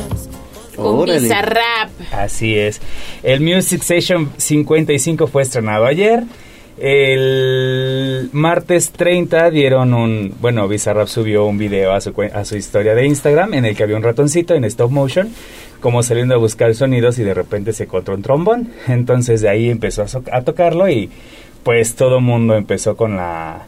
eh, Especulación. Ajá, de que si era peso pluma y no, porque de repente al final sale doble P. Y pues obviamente es la firma característica Peso de peso pluma. Y ayer que se estrenó, en menos de media hora ya tenía dos millones de reproducción la canción. Dice Abraham que no le gustó, hizo eso dedito abajo. Ajá. Pero tiene su público, ¿eh? Sí, definitivamente. Yo no soy fan de los corridos tumbados, tampoco. ni de los corridos bélicos, ni de los corridos como Pero hay gente que, mira, se ha convertido en a mí fiel sí me admirador. gustan los corridos, ¿eh? Pero a mí me gustan los corridos tradicionales. Esos de los Tigres del Norte, que en su momento fueron todo un ¿Quiénes éxito. son esos? Esos, sí, de los verdad, los esos sí eran corridos, ¿eh? No, pero Esos sí los- eran Sí. corridos, la Los verdad. gustos cambian. Es correcto. Ya encontraron a Camelia, Contrabando y Traición, la banda del carro rojo, una camioneta gris, la puerta negra, Es que el niño y la boda. Yo creo que eran po- porque eran como más eh, apegados a nuestra realidad, ¿no? Y pues ahorita siento que los corridos de ahorita pues son las la música de banda o las canciones de banda convertidas en corridos porque pues hablan de, de superación o de desamor o yo hice esto y tú no, a, a ese tipo de cosas, siento, ¿no? Entonces, am, sí, no, no soy No, pero estos que te estoy mencionando, esos sí eran Sí. corridos norteños. Pues eh, incluso, pues te digo, eran muy apegados a la realidad que también los Tigres dejaron de presentarse un tiempo porque pues andaban con amenazas, porque pues andaban ahí cantando las travesías de, quién sabe cuánto narco, entonces sí fue cuando dijeron o le bajas o qué onda, entonces sí hubo un momento en el que estuvieron alejados por lo mismo, de que pues sí eran, no querían correr la suerte de algunos. Lo mismo le pasó a, Tuca- a los Tucanes de Tijuana también. Sí. Pues porque, eh, pues yo creo que ellos lo viven, ¿no? O sea, y de ahí sacan su inspiración para. Y pues aquí, pues la música de hoy, pues sí, siento que es como más, ay, me voy a ganar haters, pero yo creo que es como más genérica. Entonces, pues es lo que, pues le gusta a la gente de ahorita. A la chaviza, pues son como sus géneros y pues al ratito va bien otra generación con otro tipo de música que pues a nosotros a lo mejor ya no nos va a tocar entender y vas a decir, no, eso no es mi música y los que gustan Sí. de corridos tumbados Eso pasa. no les va a gustar esta. Pero pues ahí está, ya la, la canción pues todo un éxito, posiblemente rompa el propio récord que Bizarrap había alcanzado. Incluso su, su sesión anterior, la 54 que hizo con Ancargel, sí tuvo un éxito, no superior al de Shakira, que fue la 53, pero ahorita el, el- la 55 pues sí aparentemente pues él y. Peso Pluma traen sus propios fans, entonces pues se van a, a super disparar. ¿Te imaginas ver a, a Mishak con peso pluma? No me los imagino, pero no lo, No no lo lo creo descarto. imposible. Sí, sí, sí, no, no lo creo imposible. Ya a esas alturas, pues las colaboraciones son lo que levantan, entonces, pues, revolucionar o morir. Entonces, pues mira, nunca me imaginé a Shakira cantando reggaetón. Y pues, Y mira, Ay, mira. Entonces, quizá ahora veamos a Shakira cantando corridos tumbados. a ver qué pasa. Así que hablando precisamente de, de, de Shaq, eh, sus hijos ahorita que pues ya empezaron su, su ciclo escolar en, en Miami, pues andan ahí siendo acosados por los paparazzis, tanto en la entrada de su escuela, en la salida, en sus ex- eh, actividades extracurriculares. Tanto es el acoso que Shakira tuvo que subir un comunicado a sus redes sociales para pedirles a los medios que por favor le pararan porque pues sus hijos están en un constante nivel de estrés porque no pueden hacer actividades normales porque siempre están a la espera o pues a la vista de los paparazzis, ya sea para tomarles fotos, para entrevistarlos y pues los niños que no. Entonces, eh, pues aparentemente el anuncio o la- el comunicado que lanzó, pues no tuvo el efecto que ella esperaba y al contrario, pues los medios ahora están al doble del pendiente de pues dónde andan sus hijos. Tan es así que hasta publicaron la escuela en la que están sus hijos asistiendo. Entonces ya es como, ya es público, entonces ahora ya no nada más los paparazzi, sino también el público Gente sabe dónde están. ya están ahí, ¿no? Entonces, pues sí, pidió mayor discreción porque, pues, a final de cuentas es la seguridad de sus peques. Claro. Pero, pues, así el chismecito del jueves, amigos. Muy bien, muy bien. ¿Algo más? Pues, de momento no, más que cuídense mucho porque está nublado, aparentemente va a llover. Es lo que vi. Sí. Va a llover muy temprano. Bueno. Un cafecito y un pan. Ay, sí, qué rico. Vamos. Vámonos, Aló, pues nos tenemos que ir. Gracias, Aura Mones en la operación técnica, Abraham Merino en la producción, Jazz Guevara en redes sociales. Ale, nos vamos. Nos vamos, pero mañana cerramos con toda la semana y le damos la bienvenida ya a partir de hoy al mes de junio. Exactamente, y la ganadora de El Pastel es pues, esta mamá que va a festejar con su pequeñito André. de tres años, André. Sí, nos ponemos en contacto con ella para que nos diga la sucursal y vaya por el pastel más tarde. Se despide de ustedes su amigo Leonardo Torije, el gallo de la radio. Excelente jueves, adiós. Adiós, amor, me voy de ti y esta vez para siempre.